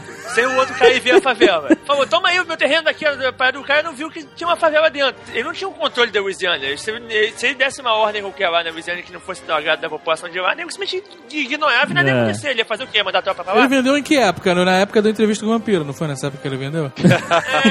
A época do Mais ou menos aí, é. Não, foi antes, o maluco. 1803. A entrevista com o vampiro começa mais ou menos nessa época. É, mas o 3 de vampiro é antes. Ele é de 1700 e pouco. Ele, ele, ele inicia, inicia de 1800 a, a- o filme. Pelo menos o filme. No li- o livro não posso falar. Não, o filme é de 96. Ah, tá. Se. Tá que pariu. Mas eu, consigo, eu continuo achando que ele vendeu bem pra Vendeu, caralho. vendeu o cara bem pra caralho. vendeu pra você a sua terra. Não, Exatamente. porra, a sua terra. Olha só, é como se ele chegasse e ele fosse dono da sua mesa de jantar na sua casa.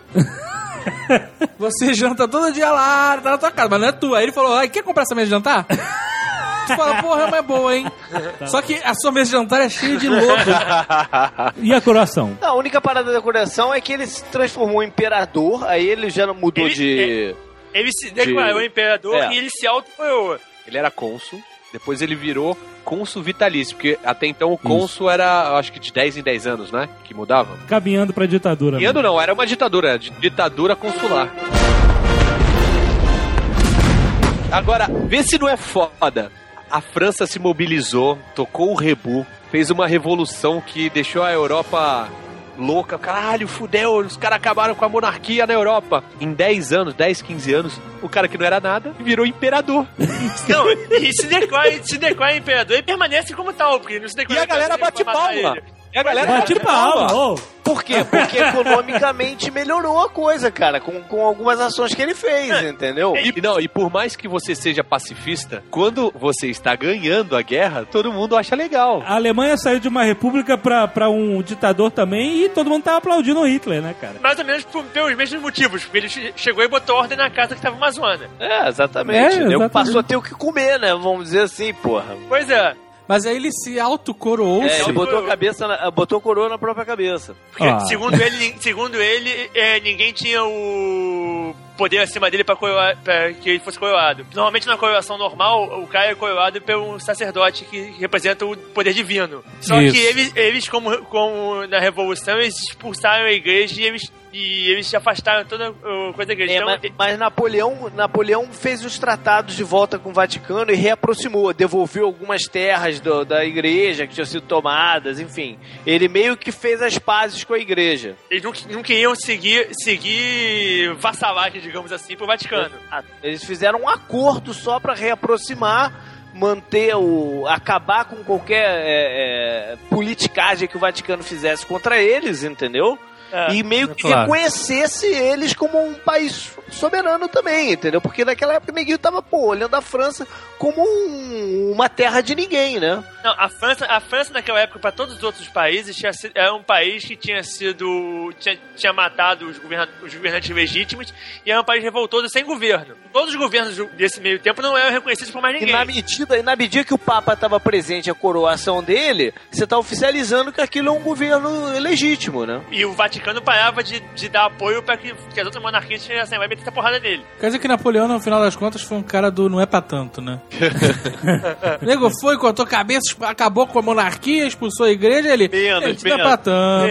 Não é pra tanto, né? Vamos chamar a igreja aqui, mas deixa eles ali Notre Dame, deixa ali. traz o Corcunda de volta, traz o.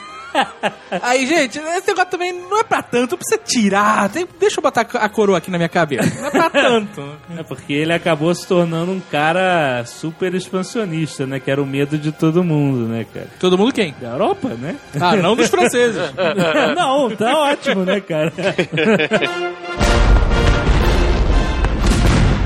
Acho que a gente não pode deixar de detalhar, não dá pra falar toda detalhe de todas as guerras, todas as batalhas napoleônicas, é, mas a gente tem que falar de uma, pelo menos, que é onde Napoleão brilhou. O auge militar de Napoleão foi na Batalha de Austerlitz, conhecido como a Batalha dos Três Imperadores, cara. Tinham três imperadores nessa batalha, tão foda que ela foi. Tinha Napoleão, tinha o czar Alexandre I e tinha o Francisco II do Sacro Império Romano, cara. Então, foi uma puta batalha, cara, é, é inacreditável essa batalha. 1805, logo no início do Império de Napoleão, é justamente foi meio que uma batalha de defesa contra a terceira coalizão que foi formada, né, contra a França. Toda, praticamente todas as batalhas dele foram batalhas de defesa, cara. É, ele tá. É, porque a galera via, mas, ô, não, não pode, isso não pode.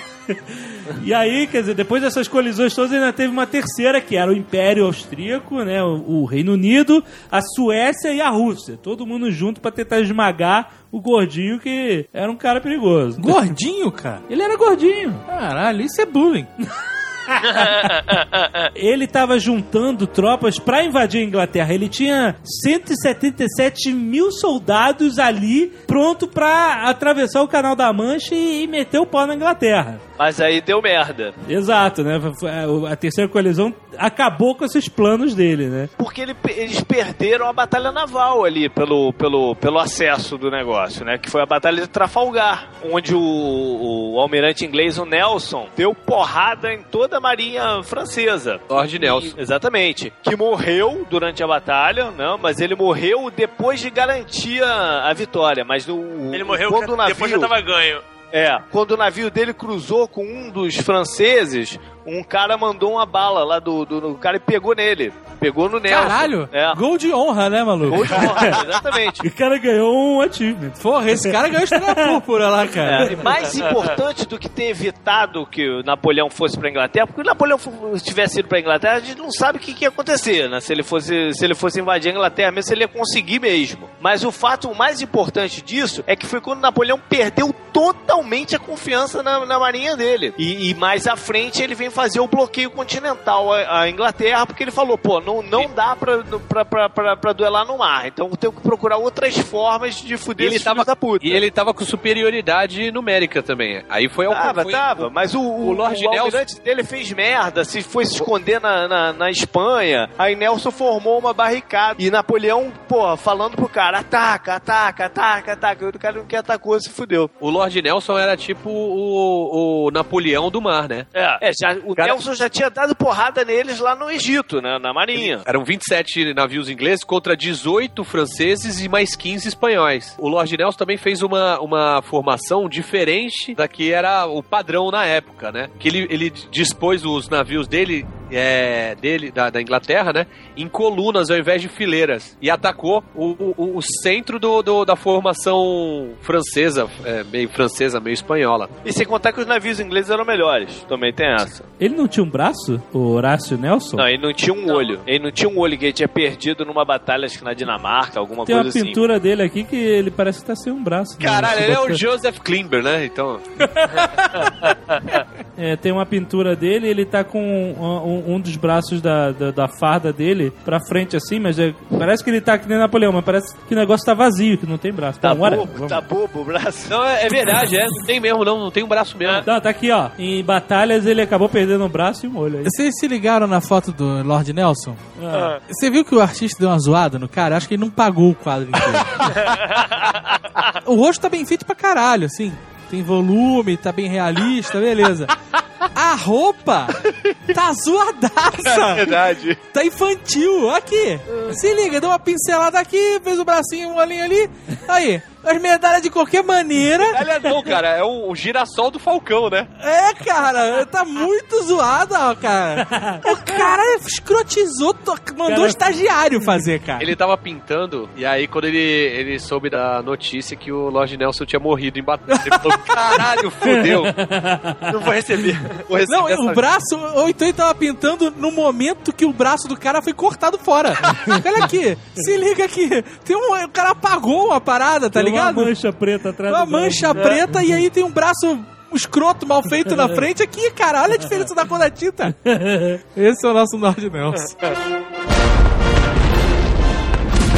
A terceira coalizão tinha o seguinte plano: eles iam fazer um ataque massivo sincronizado do leste da Europa pra detonar a França de uma vez. Em Vários frontes de batalha para que ele, para que Napoleão não soubesse aonde que ele ia defender, qual é que ia ser o ataque mais forte. A ideia era lá do norte do reino da Dinamarca ia entrar tropas russas, britânicas e suecas, invadindo pelo norte. Pelo leste iam vir os russos com austríacos atacando a Bavária depois seguindo para a cidade de Ulm e depois invadindo a França. Pelo norte da Itália ia também ter austríacos e lá no sul, pela ilha de Malta, iam vir russos, ingleses e bourbons atacando Nápoles, que era domínio francês, depois subindo pela península da Itália e se juntando aos austríacos naquele ataque. é, pelo... Então ia ser uma, uma fronte absurda, que do, de norte a sul da Europa, os caras varrendo a França. E quando Napoleão soube disso, ele pegou aquelas 177 mil tropas que estavam lá prontos para invadir a Inglaterra e, pum, vai todo mundo defender essa porra. Só que o Napoleão, como o JP falou, era um cara que sabia movimentar muito rápido as tropas, muito melhor do que os outros, entendeu? E ele conseguiu chegar lá muito antes do grande ataque sincronizado deles, né? Porque ele sempre era atacado por coalizões, né? Eram É, vários isso. reinos tentando atacá-lo. A tática dele era essa: ele chegava e atacava os exércitos quando eles não tinham se reunido ainda. Exatamente. Foi isso que ele fez nessa batalha. O que acontece? Primeiro que teve uma jogada trapalhões aí, porque os austríacos, eles pararam na cidade de Ulm com 72 mil soldados e ficaram esperando os russos che- chegarem. O problema é o seguinte, eles marcaram, ó, todo mundo aqui dia 12, beleza? Dia 13, sei lá. Os russos, vocês não vão acreditar, cara, mas os russos usavam um calendário diferente. Não, não, os russos estavam no calendário juliano. Eles usavam o calendário juliano, que é diferente do nosso calendário gregoriano. O calendário juliano tem 13 dias de diferença pro calendário gregoriano. Por Não, isso não, que nessa, o- nessa época estava em 13 dias, a, a diferença foi aumentando. Por isso que o Outubro Vermelho foi em novembro. É dia 31. É, exato. E aí, por causa dessa merda, eles achavam que os russos iam chegar no dia tal e os russos achavam que ele ia chegar só no outro dia. Caraca, cara, faltou inteligência aí. Porque cada um tava olhando, ó, dia 12 no meu calendário é esse dia. Então, então beleza. Então os russos se atrasaram por causa dessa, dessa atrapalhada. E deu pra Napoleão descer. Ele dividiu o exército dele em sete blocos iguais, tipo, a mesma quantidade de infantaria, cavalaria e artilharia. Ele fez sete mini exércitos. E aí ele cercou a cidade. E aí, porra, começaram um monte de batalhas aqui, ali e tal, não sei o quê. O cara tava cercado, logo, logo ele se rendeu. Assim, uma galera fugiu, uma galera morreu e ele entregou de chupeta pro Napoleão aí 30 mil soldados, 18 generais e 65 canhões. Aí o que aconteceu? Os russos souberam dessa atrapalhada toda, viram que os austríacos se fuderam e eles recuaram, marcharam lá de volta em direção à Polônia, né? E o Napoleão começou a perseguir os caras, perseguir, perseguir, perseguir, pra tentar pegar, porque ele queria pegar. O, o- a história do Napoleão toda, o mote dele é aquele, né? Dividir e conquistar, né? O cara tem que pegar os exércitos ainda antes de se reunirem, como vocês falaram. É. E aí ele foi perseguindo os caras. O problema dele é o seguinte: primeiro, ele estava se afastando cada vez mais de casa, né? Um exército que tá longe de casa tá sempre em desvantagem. Segundo, ele tinha que destacar cada vez mais tropas para cuidarem da linha de suprimentos, né? Pro, pro exército dele, né? Então os números deles iam diminuindo a cada cidade, a cada, cada, cada vez que ele se afastava mais, E né? cada vez ficava mais difícil fazer a logística de suprimento, porque a logística É. de suprimento dessa época é feita a cavalo e carroça. É, tudo era mais difícil, né? Exato, né? E não tinha telégrafo pra se comunicar, tinha porra nenhuma, né, cara? Aí o que acontece? Aí finalmente ele chega em Austerlitz.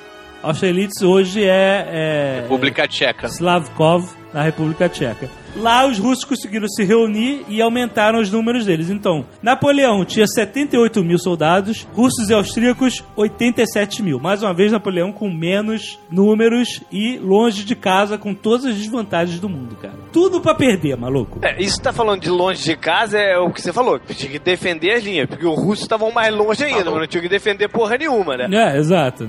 Ele apresentou nesse momento só parte do exército dele. Os russos e os austríacos acharam que o grosso da história estava muito afastado. Exato. Mas o que, que Napoleão fez? Ele pegou 53 mil, por volta de 50 mil, e criou três blocos. 50 mil pra arredondar. É, 50 mil. Pegou essa galera, criou três blocos iguais e aí botou uma. Mas já não dá pra arredondar, viu? Whatever. Dividiu em três blocos, colocou uma, uma etiqueta no uniforme de cada um escrito isca. Isca? Essa galera ia ser a isca. Por quê? Ele não podia atacar os caras, senão ele ia se fuder. Ele tinha que enganar os caras. Ele tinha que enganar os caras e dividir os caras. Essa que era a estratégia maior do Napoleão. Esses três blocos, eles, eles criaram uma campanha de desinformação, fazendo parecer que eles estavam desorganizados. Por exemplo, ele mandava os caras avançarem, depois mandava eles recuarem de forma desordenada e tal, pra parecer que o Napoleão estava confuso, que ele não estava conseguindo descobrir uma estratégia para aquela batalha. Então ele tá começando a criar uma falsa confiança nos inimigos. O que aconteceu? Ele botou as tropas dele no alto de uma colina a oeste de Austerlitz. Higher ground, né? Teoricamente ele tá, exatamente, numa posição boa. Atrás da colina, perto de várias vilas que tinham nessa, nessa região, ele deixou espalhado o resto do exército dele. E aí ele viu o seguinte: olhando pro inimigo, mais pra direita tem mais acampamentos inimigos. Ou seja, ele achava que se ele colocasse o flanco, o flanco que tivesse na mesma posição dos acampamentos inimigos mais fraco, ele ia favorecer um ataque do inimigo pro flanco direito. Primeiro que ia atacar o flanco mais fraco, segundo que eles iam atacar mais perto do acampamento deles, entendeu? Ele botou uma, uma fraqueza mais próxima do inimigo. O inimigo não ia procurar uma fraqueza longe, tendo uma fraqueza perto. Foi esse o pensamento dele. Aí o que aconteceu? Mandou a galera que tava no alto da colina recuar. Quando o exército aliado viu essa porra, ô, os caras estão saindo do alto da colina, que é a posição ótima, eu acho que é hora de atacar, né? A gente tem que aproveitar as oportunidades, senão amanhã a gente. Esses caras estão meio perdidos também, né, cara? Não tinha como mandar um espião? Como assim, um espião? Ah, alguém pra ele dar uma espiada. pra dar uma espiada? É, o tipo na cabana fazendo? do Napoleão. Não, na cabana não, né, mas... Isso é a falta que fazia um avião de reconhecimento e um- ou um balão.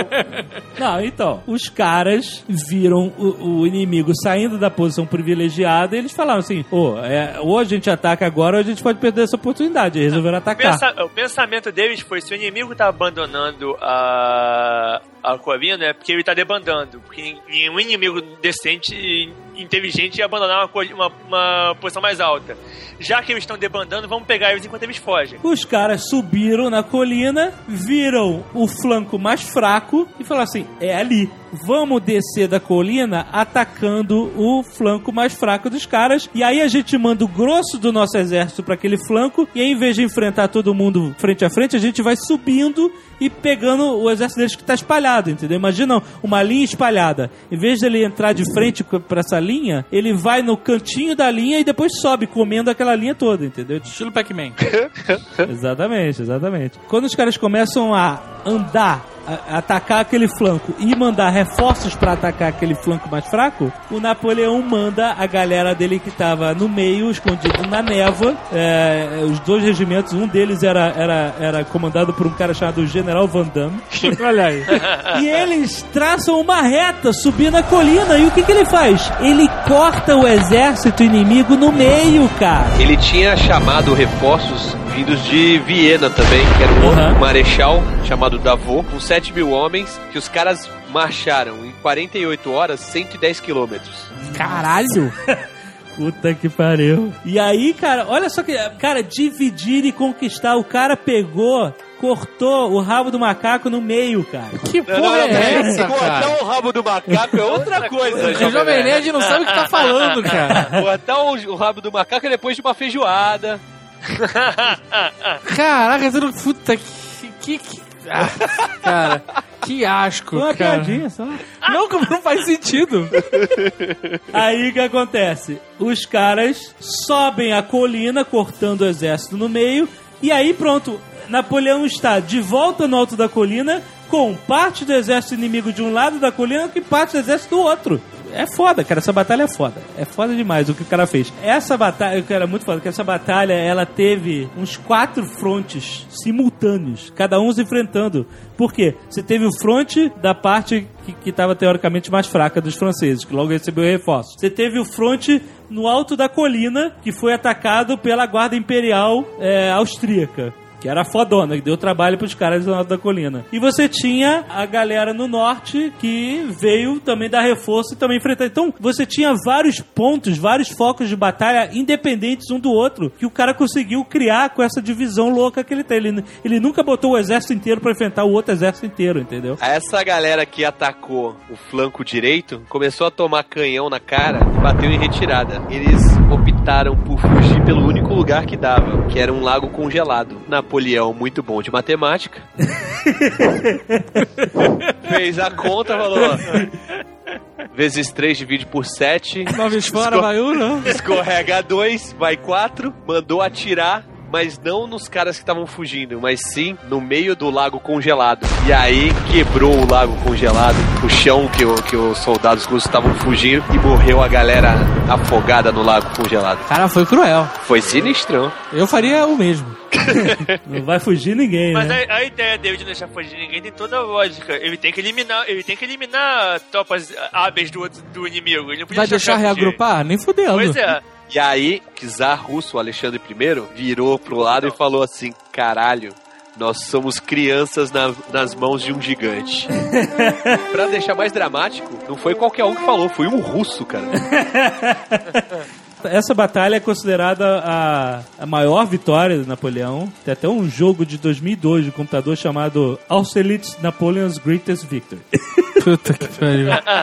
Ela deixou a fama do Napoleão, é isso que vocês estão falando, ela deixou a fama do Napoleão como o cara que é invencível. É, né? exato. O cara, o cara já era famosão, ele já era imperador e o cara ainda fez isso, cara. Fez um, um- um milagre. Aí é que tá, essa parada do milagre eu uso até nas minhas aulas de planejamento. Tem uma É. frase do Napoleão que ele diz exatamente isso. As pessoas acham que, que, eu, que eu sou muito foda, que eu faço milagres, que eu tenho poderes divinos, mas na verdade eu- o que eu faço é planejar tudo e pensar em todas as possibilidades que podem ocorrer durante a batalha. E tem o, o- um livro famosão do Tolstói, Guerra e Paz. Ele, é- essa batalha é um, dos- é, um, é um evento, é um grande evento na, nesse livro, Guerra e Paz, então, que eu nunca li, mas agora eu tô curioso isso que eu falei. Você tem ideia que são duas mil e poucas páginas, né? Só você te avisar. Nossa! Russo. Eu comprei pra minha, pra minha irmã, falar em livro, O Príncipe de Maquiavel, comentado pelo Napoleão Bonaparte. É maneiro. Pois Sério? deve ser maneiro. Eu já li o. Príncipe, mas sem, sem um comentário que deve ser interessante. Cara, você tem que respeitar, de certa forma, os franceses por isso, cara. Eles foram Não, foda, não. cara. O cara era italiano, não. o cara na Eles- francês.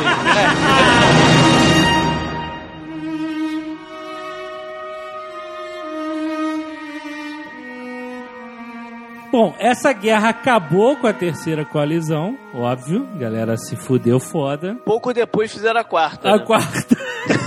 Não demorou muito. No ano seguinte, eles fizeram a quarta, que era a Prússia, Rússia, é, o Reino da Saxônia, Suécia e, é, obviamente, o Reino Unido, né? E aí foi quando Napoleão derrotou a Prússia bonito, né? É, a Prússia que tinha aquela tradição, né, cara? Tradição de quê? Militar, os caras eram Tinha, tinha, eles, ganham- eles, eles Tinha. ah, tinha algo parecido com Napoleão de que Prússia não perdia a guerra. A, a Prússia tinha, né? Um pouco dessa história. Tanto que, tanto que os mercenários da Prússia eram, eram empregados em várias outras batalhas em outros lugares. Os americanos pagavam para mercenários, para mercenários é, da Prússia na Guerra de Independência. Pô, os caras foram lá pros Estados Unidos e isso eu não sabia. Foi. Aquela história do, do- da moça sem cabeça, do cara sem cabeça lá, como é que chama? O Chip Hollow. Cavaleiro sem Ah, cabeça. Sleep É, Hollow, aham. ele é, um, ele é um mercenário. Caraca, Olha. o Christopher Walken é prússio? Prussiano, né? Prussiano. Prússio. Ele dormiu de Prússio. O Chip perdeu a cabeça.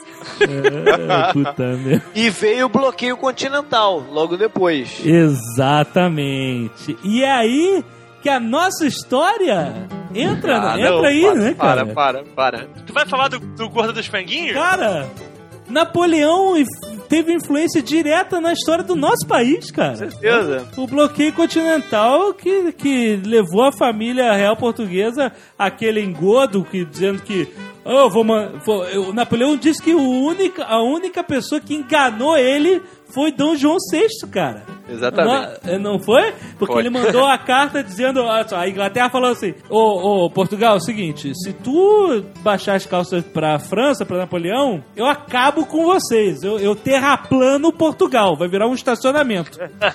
Mas Napoleão falou a mesma coisa pra eles, né, pô? Aí ele viu, pô, assim, que, como é que eu posso me dar melhor nessa sinuca de bico? E aí teve... Não, não, não. Era uma sinuca de pica, cara. Não era sinuca de pico, É não. Verdade, é verdade. Eu tô lendo ó, aquele livro 1808 do É, Laurentino. li, muito bacana, muito bacana. É maneiro, mas caraca, é bem engraçado, porque não, não é exatamente assim, né? Lá ele diz que a ideia de transferir a corte para pro Brasil é antiga. Não, era antiga, era, com certeza era antiga. O Dom João ficou anos fazendo essa, esse jogo aí de sou amigo da França, sou amigo da Inglaterra. Porque como o Blue Hand falou, a comunicação nessa época era foda, era, demorava pra cacete. Então o nego mandava uma carta falando, olha, Dom João, Mandava assim, aí, firmeza? É, exato, beleza? Aí, beleza. A- Aí ele respondia, demorou. Não, ele mandava, tamo junto. Tamo junto e misturado. Mas o grande compromisso de Portugal era com a Inglaterra, né? Ele fez isso tudo pra enganar a Napoleão, mas sempre com o apoio da Inglaterra, porque eles tinham mas- negócios muito, há muito tempo. Mas ele chegou a, a- a, é, cogitar entregar os pontos pra França. Mas foi só uma, uma estratégia de negociação, porque ele nunca tiveram essa intenção. Economicamente, Portugal não podia fazer isso, porque se Portugal fazia, Portugal quebrava. Porque Portugal dependia de vender os produtos do Brasil para Inglaterra, que era o maior comprador dos produtos. Entendeu? Portugal não fazia mais porra nenhuma nessa época. Era só um intermediário de produto. Então, se ele, se ele fala pra Inglaterra, ó, não vou mais fazer negócio contigo, ele ia quebrar também, entendeu? Ah, pois é. O que me exatamente. deixou mais chocado nesse livro, pelo menos até a parte que eu, que eu li, como a França invadiu Portugal. Era uma galera esfarrapada foda. Ele os franceses, mandou. os franceses, É, não os portugueses. porque Napoleão tava na dúvida se tinha ou não que invadir Portugal. Então ele mandou aquela galera pra ver qual era o negócio, entendeu? Ele não O que mandou que a melhor tropa dele, ele lá. mandou a tropa qualquer pra ver o que, que, É, que ia só pra ver o que que era, o que tá acontecendo de verdade naquela porra, entendeu? Mesmo porque a última carta que ele tinha do Dom João falava tamo junto e misturado, né? cara? Não tinha certeza, então ele não mandou o exército dele pra Mas, Portugal. é, mas é fora você imaginar o exército, o grande exército francês, pô, nego sem bota, com- todo esfarrapado. Pera, é difícil mesmo imaginar os franceses fedidos? Não, o, o exército. Porra, você tá brincando sim. comigo, cara. Não, não, não é fedido, porra. Os caras estavam mulambento, não tinha nem perfume. E eles entraram com uma facilidade em Portugal que que se, se meia dúzia de portugueses resolvesse honrar os bigodes, e pegar na enxada e falar, não, vocês cara. não vão entrar aqui, Pera aí. eles iam conseguir, cara. Deixa eu defender os patrícios aqui. Por que- Mas por que, que os portugueses fariam isso? A família É, real tinha fugido, tinha largado eles na merda. Eles não... Eles iam de- derrotar essa galera, mas a segunda leva eles não Pois iam é. derrotar, mano. É. Se eles tivessem respeitado, Napoleão ia mandar tropa de verdade pra dar porrada Ia nele. chegar uma cartinha aí. Foi caô. Ia ser justamente a parte do Avatar que a gente não viu, né? Que é a segunda onda de ataques nucleares destruindo Pandora, exatamente. Igualzinho, igualzinho, igualzinho. a gente viu só a parte feliz lá. Na segunda parte do Avatar, eles não jogam bomba nuclear porque eles estão interessados naquele minério. Eles jogam um agente laranja, um Gente negócio laranja, Exato, aquela com a Caralho, floresta. mesmo esfoliante, né? assim. É, Eles exato. mandam um VX na parada pra matar todo mundo gasto dos nervos e pronto. Os caras ainda facilitaram pra eles, nem, guard... nem fizeram refém. Não tem um, campo- um campo de concentração em Pandora. tempo. Exatamente. Eles só, olha, beleza. Nada de escudo humano. né? É. Isso viabilizou economicamente a Grã-Bretanha, né? Continuar ah, fazendo negócio, fazendo business, e começou a derrotada do, do Napoleão. O que fudeu o Napoleão de verdade foi a Espanha, né? Porque até então a Espanha era aliada de Napoleão. O que, que Napoleão fazia? A minha tática do preferida, a tática de usar o cagaço contra as pessoas, né? Falava pro rei da Espanha, ó, ou tu é meu aliado ou tu é meu inimigo. A gente só esqueceu de falar que a Europa praticamente inteira já estava dominada. Tava dominada Ah, por mas- influência. Não, não só não, não, por influência. não só por isso, porque vários, vários outros países, o rei da... Foram anexados. Nápoles é, é primo do, é um dos filhos de Napoleão, o rei de... Ele foi, ele foi Em distribuindo a alguns- família dele... Em alguns ele foi distribuindo e em alguns ele foi usando a influência, né? Ele A sabia que no fundo ele não tinha tropa pra- pra defender todos os lugares, então ele precisava dos governos locais, né? A Suíça, o norte da Itália, a Holanda, a Bélgica, a Áustria, a maioria desses, desses reinos tinham se transformado em repúblicas irmãs, tipo fazendo um cinturão, não um cinturão pélvico, né? Um cinturão defensivo. Qualquer um que fosse atacar a França, antes de atacar a França, teria que passar por esse, por esse cinturão de repúblicas Exato. irmãs. A Espanha fazia parte disso via influência, até que ele resolveu tirar o rei da Espanha do poder e botou um dos irmãos dele também. E aí deu merda, porque aí, pô, o- os espanhóis se revoltaram com essa porra. E apesar do exército espanhol estar mal naquele momento, não era um exército moderno, eles começaram a atuar em forma de guerrilha. E isso minou o, o exército de Napoleão de de uma maneira que ele nunca conseguiu se recuperar. Né? Você teve todas essas invasões, guerras da quinta coalizão, até que finalmente, a gente não tem como falar tudo, até que finalmente veio a invasão da Rússia. Não, é importante falar que eles estavam com um tratado de paz. Isso, A tava. França com a Rússia há um tempo. Tanto é que a Rússia não, não participou da quinta coalizão. Mas esse tratado de paz começou a se minar. Exatamente. E aí o, o Czar acabou com o tratado e. Como é que ele acabava? Ele rasgava? Quer saber? Era isso? Era um ato simbólico de. O que, que, que, que tu ia falar, Tucano? Tem que pensar também que entre 1810 e 1811, que é quando começa ali a campanha russa, o Império Francês é, tem o seu, o- a sua maior extensão territo- territorial, né? Foi o apogeu do Império. Foi, e aí ele falou, agora abaixo." o, o que resta? Vamos invadir a Rússia. É, você tinha o Império Francês, você tinha ah, ah, as- os estados satélites e você tinha os estados aliados, né? Ele já tinha desistido de, de atacar a Inglaterra, né? É um osso duro de roer, né? É, a, a- a marinha inglesa, cara, é imbatível. Ele tinha, ele tinha percebido que a marinha dele não é a pai, a marinha dele era um bicho, e ele não confiava na marinha, então... E aí vem a invasão da Rússia. É, é sempre a mesma estratégia. Né? Queimar tudo e vem recuando até descongelarem, né? Foi a primeira vez que eles usaram isso também, né? Foi. Nu- Nunca tinha precisado usar antes. É, não, então, é, mas então, aliado, o maior aliado da Rússia era o inverno, né, cara? Então, Antes do inverno pegar mesmo, o negócio pegou fogo, né, cara? Foi invadir a Rússia. Teve uma porradaria logo no começo e os russos, pô, chegaram à conclusão que não dava pra encarar de frente Napoleão. O cara que estava à frente do exército russo era o Kutsov. E ele usou uma tática que era é uma tática É chamada. Fabian, ou Fabiana, não sei se, se o nego traduz certinho, pra Fabiana, que é o você recuar, mas recuar a uma, a uma distância em que o oponente acha que ainda dá pra te pegar. Caraca, da onde saiu o nome dessa porra, né, cara? Vem, vem, vem. O primeiro cara que usou foi um, foi um imperador eh, romano chamado Fabian. Então é Fabiano, não é Fabiana. Porque Fabiana podia ser aquela mulher que, sabe, fica não quero, não quero, mas sabe qual é? Se afasta, mas não, não foge. Aí tu cara, opa, pera aí. É essa tática mesmo. É a mesma, a mesma tática. Mesma tática. Até que veio uma ordem do Tsar. Chega dessa porra, enfrenta os caras, pô. Chega dessa merda, né? E teve uma batalha sangrenta lá que os russos quase perderam. E aí eles recuaram de vez e queimaram Moscou, foi aquela merdalhada toda. Mas a ideia do Kutuzov era manter o Napoleão nessa, até cansar o cara. O exército que marchou pra Rússia do Napoleão tinha 650 mil soldados. Caralho. De 20 nações diferentes, falando 12 línguas diferentes. Devia ser fácil pra caramba. Porra, imagina a logística disso, né, cara? Napoleão foi derrotado pelo inverno russo, na invasão em Rússia. Ele não conseguiu invadir a Rússia. Segundo ele mesmo, né, foi derrotado pelo general Inverno. Quando ele chegou em Moscou, Moscou tava em chamas. E o, o czar não estava disposto a, a nenhuma espécie de negociação, né? Aham. O inverno chegou mais cedo esse ano. É porque os russos chamaram. É, é verdade. A macumba deles era boa.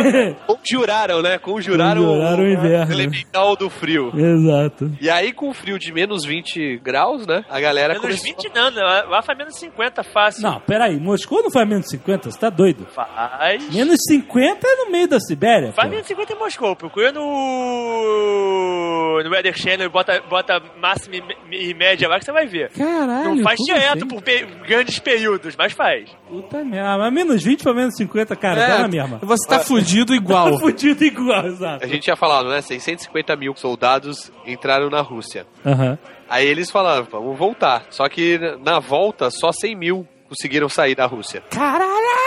Nossa, Lembra que naquela época não tinha, não tinha estrada asfaltada, não sei o que. As estradas eram basicamente caminhos de, de, de lama. Imagina um caminho de lama cheio de neve com um metro de neve no caminho de lama. Já é, o carroça nenhuma passa, o cavalo não passa. Como é que os caras vão sair? O canhão enfia no cu, que não dá pra tirar em ninguém. é, Exatamente, o canhão esquece, porque quem é que vai empurrar o canhão no meio da neve? O uniforme deles não é preparado pra isso, muito pelo contrário, o uniforme deles não é um uniforme de frio. Desses 550 mil que morreram, 110 mil morreram em campo de batalha, em luta mesmo. Aham. E o resto morreu de frio, de Nossa, exaustão, de doença. Dessa galera que tu falou, mas uma cacetada morreu porque os russos vieram atrás perseguindo, entendeu? Então, voltar pra França mesmo só voltaram uns 30 mil. Além disso, ainda tinha a galera que era desertora e que os próprios franceses matavam. A, a pior coisa pra uma, uma tropa militar é começar a ter deserção, porque um desertou e nada aconteceu. O segundo desertou e nada aconteceu, o resto da tropa fala, calma aí, calma aí, os caras estão fugindo, não vão morrer e não tá acontecendo nada? É, foda.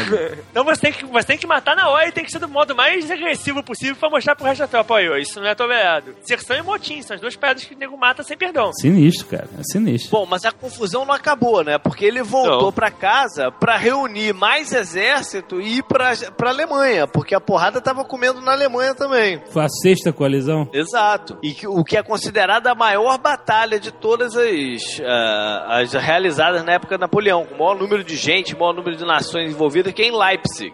A guerra não correu a favor dele. E ele conseguiu, mesmo contra todos os, os- as probabilidades, ele conseguiu retirar o exército dele de lá vivo, entendeu? Aham. E vou recuar pra França. E aí sim ele faz um tratado de, pra- de paz abdicando do, do governo. Batalha das Seis Nações em Olha, Leipzig. Assim, ele recuou no final da batalha. Essa Ele sei. recuou no final, ele conseguiu recuar, porque o Negui já tinha circulado ele inteiro, mas mesmo assim ele conseguiu tirar a galera dele de lá. Ele viu que ele ia perder e resolveu, resolveu sair de campo antes que ele fosse, fosse morto em batalha e fosse dizimado. Ele volta E pra negociou- França fragilizado, mas o tanto era o respeito por ele que o nego não invadiu a França. O nego resolveu fazer um tratado Não, de é, paz. tinha um grande problema também que a essa altura tinha um malandro chamado General Malé que estava encabeçando uma tentativa de golpe de estado. Enquanto o Napoleão estava na Rússia, ele estava tentando derrubar o governo do Napoleão. O cara tinha fama de invencível. A partir do momento que ele não é mais invencível, já começa a surgir logo o pessoal que fica mais, mais empolgado pra, pra tomar o lugar Exatamente. dele. E outra coisa também, né?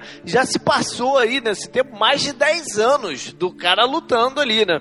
Os outros começaram a aprender um pouquinho também como movimentar as tropas, né, bicho? É aquele negócio Pois que é. você fala. Neguinho Não, começa boa- a aprender também, né? Na verdade, muito mais de 10 anos, né? Sem contar que ele tiveram. é, Napoleão era um Tanto- cara difícil pra cacete, né, cara? Primeiro que ele não respeitava o subalterno dele, ele achava que todo mundo era incompetente. Até era. Até era. É, a galera que trabalhava pra ele, os generais dele, tinha muito nego merda, que perdeu muita guerra pra ele, que Napoleão teve que recuar pra, pra, pra, pra, pra, pra abafar o erro dos outros caras. Mas alguns outros que bateram de frente com Napoleão saíram do, do exército francês e se aliaram ao- aos exércitos de outros países. Dando a dica de como Napoleão fazia os negócios, entendeu? Como é, que- como é que era a estratégia dele. Tinha um cara que foi virou assessor direto do, do, do rei da Suécia, um outro pra Prússia, entendeu? Alguns caras saíram, caras de no- de notoriedade na hierarquia militar do Napoleão. E do lado inglês tinha um cara muito bom, que era o Duque de Wellington, que derrotou Napoleão na Espanha, que, enfim, era um cara bom também no, no, no negócio. E aí ele foi mandado pra ilha, Trabalhar pra ilha de Elba. a ilha do forró, né? Eles botam um descendente do, Luís- do Luís XV e restauram a monarquia. Que é o Luís XVIII. É nessa época que o, o Alexandre Dumas escreve o Conde de Monte Cristo. Isso, é isso aconteceu em 1815. Da ilha de Elba, ele- começam a passar mensagens pra ele que se ele voltasse, ele seria bem recebido. Porque quando voltou a monarquia, o pessoal que é- o, o, o pessoal da, da revolução não gostou de ter voltado à monarquia e basicamente ter feito uma revolução por nada. Que merda, né, cara? Ele ainda tinha grande apoio na- entre as tropas. Aham. E as tropas passaram a ele a notícia que se ele voltasse, ele seria bem recebido. Eu vi um filme uma vez que mostra a volta dele. Tem uma cena muito legal. Ele volta, desembarca, e aí ele tá com uma tropa pequena, assim. E aí ele é interceptado por, por um general, que era aliado dele, mas que tava contra ele. Tinha até participado da tentativa de golpe. E aí, o cara, numa conversinha, em cinco minutos, faz a- entra na mente do, do general e fala que, não, eu te perdoo por tudo que você fez, mas agora vamos reconstruir a França do jeito que nós queríamos e não sei o quê. E aí a galera fica maluca com ele de novo, velho. O cara tinha uma lábia foda. Ele chega e fala pros caras assim, logo de cara. Ele fala pros caras assim: Ó, vocês querem acabar com esse negócio? Me mata aqui agora. E nego não mata ele, não. E aí É. ele vai caminhando em direção a Paris e vai anexando todas as tropas que ele vê pelo caminho, né? Todas E as o- tropas que o nego manda pra bater nele, as tropas, em vez de bater nele, chegam e se, e se aliam. Até que E chega até- um momento que ele manda uma mensagem pro, pro Luiz. Olha só. Pode parar de mandar exército que eu já tô legal com, com essa galera que Tem uma, uma parada até legal que o Alexandre Dumas usa no livro dele, mas é, ver- é verdade. Tem manchetes dos jornais de país que são Napoleão, Napoleão é, chegou em Marsella. O usurpador retorna à França. Aí ele anexou a cidade de Marsella. O usurpador anexa a cidade de Marsella. Ele começa subindo, vai mudando de usurpador para Napoleão, o imperador. Quando ele chega em Paris, o imperador vem libertar a França. E aí ele entra em Paris já aclamado e, e- e se declara imperador de novo.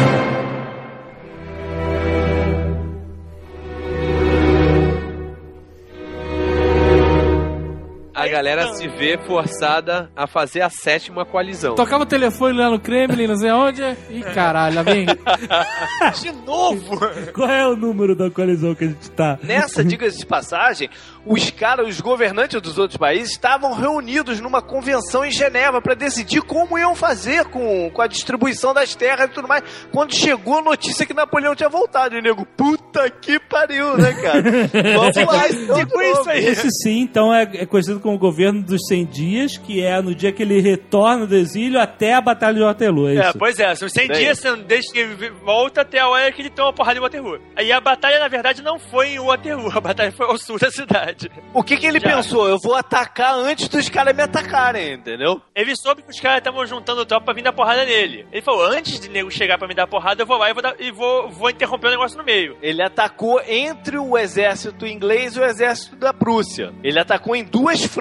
Ele dividiu a galera dele em duas frentes. Ele primeiro foi atacar a galera da Prússia, ganhou Ele lá o combate, mas não E ele acabou com o os caras. Os os caras recuaram. Mas a Batalha de Waterloo foi contra os ingleses. né? Foi contra os ingleses. Não, foi contra os, foi contra os dois, na verdade. É, ingleses É, e prussianos, né? Exato. Mas o que, que ele fez? Ele deu porrada nos prussianos, afastou os prussianos dali, né? Que distanciou os dois exércitos Ah. da Prússia e da Inglaterra, derrota os prussianos, mas não, não elimina os prussianos da, da parada, entendeu? Ele deixa um dos merdés que trabalhavam pra ele pra perseguir os caras. Só que novamente o cara faz merda. E ele vai de encontro aos ingleses na Bélgica, com o grosso da tropa dele. E aí rola um cerco lá em- com os ingleses e tudo mais, mas isso tudo leva tempo e os prussianos chegam por trás. Por isso que diz que, que é assim que Napoleão perdeu a guerra.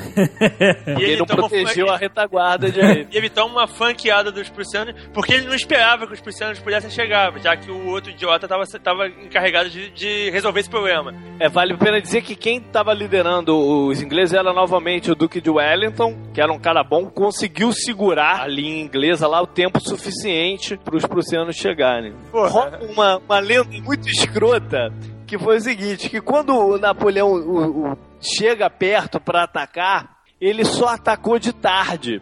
O que por algum motivo isso foi uma vantagem para os ingleses, ele não ter atacado cedo. Eu não sei qual exatamente é o motivo que isso é uma vantagem para os O ingleses. sol, o sol devia estar se pondo atrás dos ingleses, né? Ele queria começar o ataque de madrugada.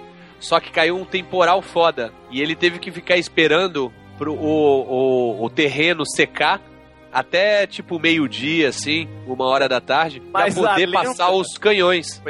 Mas a lenda é que ele não atacou porque ele teve uma crise de hemorroida sinistra. ele, ele sofria de hemorroida pra caceta, Napoleão. Tanto andar em cavalo, aquelas porra. toda. É, eu sei. Eu sei qual cavalo que ele andava.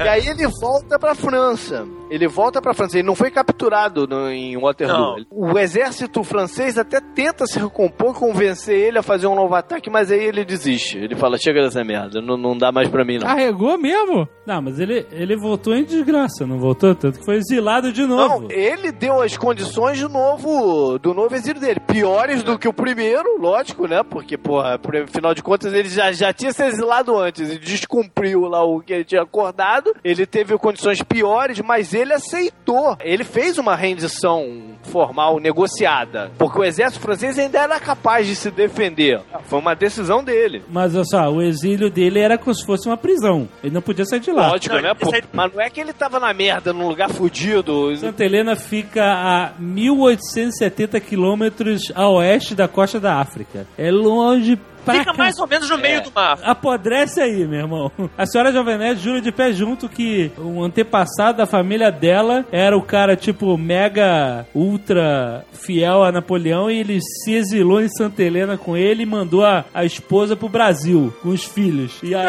Que estranho. Pergunta, pergunta pra, pergunta pra portuguesa. Eu não contaria essa história. Jura, jura de pé junto que o cara fala assim: Eu vou comer o mestre Napoleão, você vai, vai embora. Eu vou comer o mestre Napoleão? Eu vou com o meu. O Jovem Nerd é um é um cara muito maldoso, cara. É, vocês são maldosos, porra. Tu joga essa frase solta aí e a gente que é culpado. Teve um, um, um, um grupo, uma corte, digamos assim, que foi junto com ele pra, pra Santa Helena. Não foi só um cara. Foi, não. foi uma galera. Olha aí, tem, tem alguma coisa aí nessa história, rapaz. Se um deles se chamasse, se chamava Dubois, é, é, ela, diz, ela diz que era da família do, da, da, do antepassados da família dela. Mas e a história que ele foi envenenado? Por conta da úlcera que ele realmente tinha, eles tomavam um remédio. na- nessa época, o nego fazia uns remédios muito bizarros. Caraca, se ele tinha hemorroida, a mão não era na barriga mesmo, não, cara. Existiam remédios pra, existiam remédios pra úlcera que eram a base de arsênico. E aí o que o nego fala, tem um lado que o nego diz que ele foi envenenado com arsênico e por isso que ele morreu, e tem um lado que diz que o arsênico que acharam no corpo dele era por conta dos remédios que ele tomava pra, pra úlcera. E tem gente que fala que foi câncer. Não tem a história que você a- a- abriram o túmulo dele e o bicho tava preservado? Foi isso, na verdade, que gerou a especulação do, do, do Do envenenamento. envenenamento. Porque É, o pois é. arsênico preserva o corpo, entendeu? Um estudo mais recente mostrou que a galera naquela época, quase todo mundo tinha, tinha arsênico no, no organismo. Da galera real, assim, galera mais nobre, quase todo mundo muito tinha. remédio. Remédio, de cola. remédio. O nego usava papel de parede, cara, pra decorar. E as colas do papel de parede, tudo era forrado de arsênico, bicho. Então, Não, de, e, e- e era usado no tratamento de sífilis. E achavam que ele tinha de sífilis tudo, também. de tudo. Caraca, de tudo. o cara se exilou não foi porque ele cansou de guerra, não, meu irmão. O cara já tava numa situação deplorável, bro. A descrição da morte dele é que ele teria tido uma crise grande de sangramento no. Fiofó. Não, não. No estômago, ou por conta do câncer de estômago que o nego diz que ele deveria ter, mas nunca foi diagnosticado, ou por conta da úlcera. E que o remédio que deram pra ele foi. acabou que des- desestabilizou o organismo dele, que já tava todo fodido, e ele acabou tendo uma parada cardíaca. Ele foi enterrado em Santa Helena, e depois de um tempo, que se não me engano foi um ou dois anos, se arranjou para que ele fosse levado de volta à França. E foi quando desenterraram ele viu que ele, que ele tinha cumprido o primeiro, a primeira exigência para ser um santo. O corpo dele estava perfeito.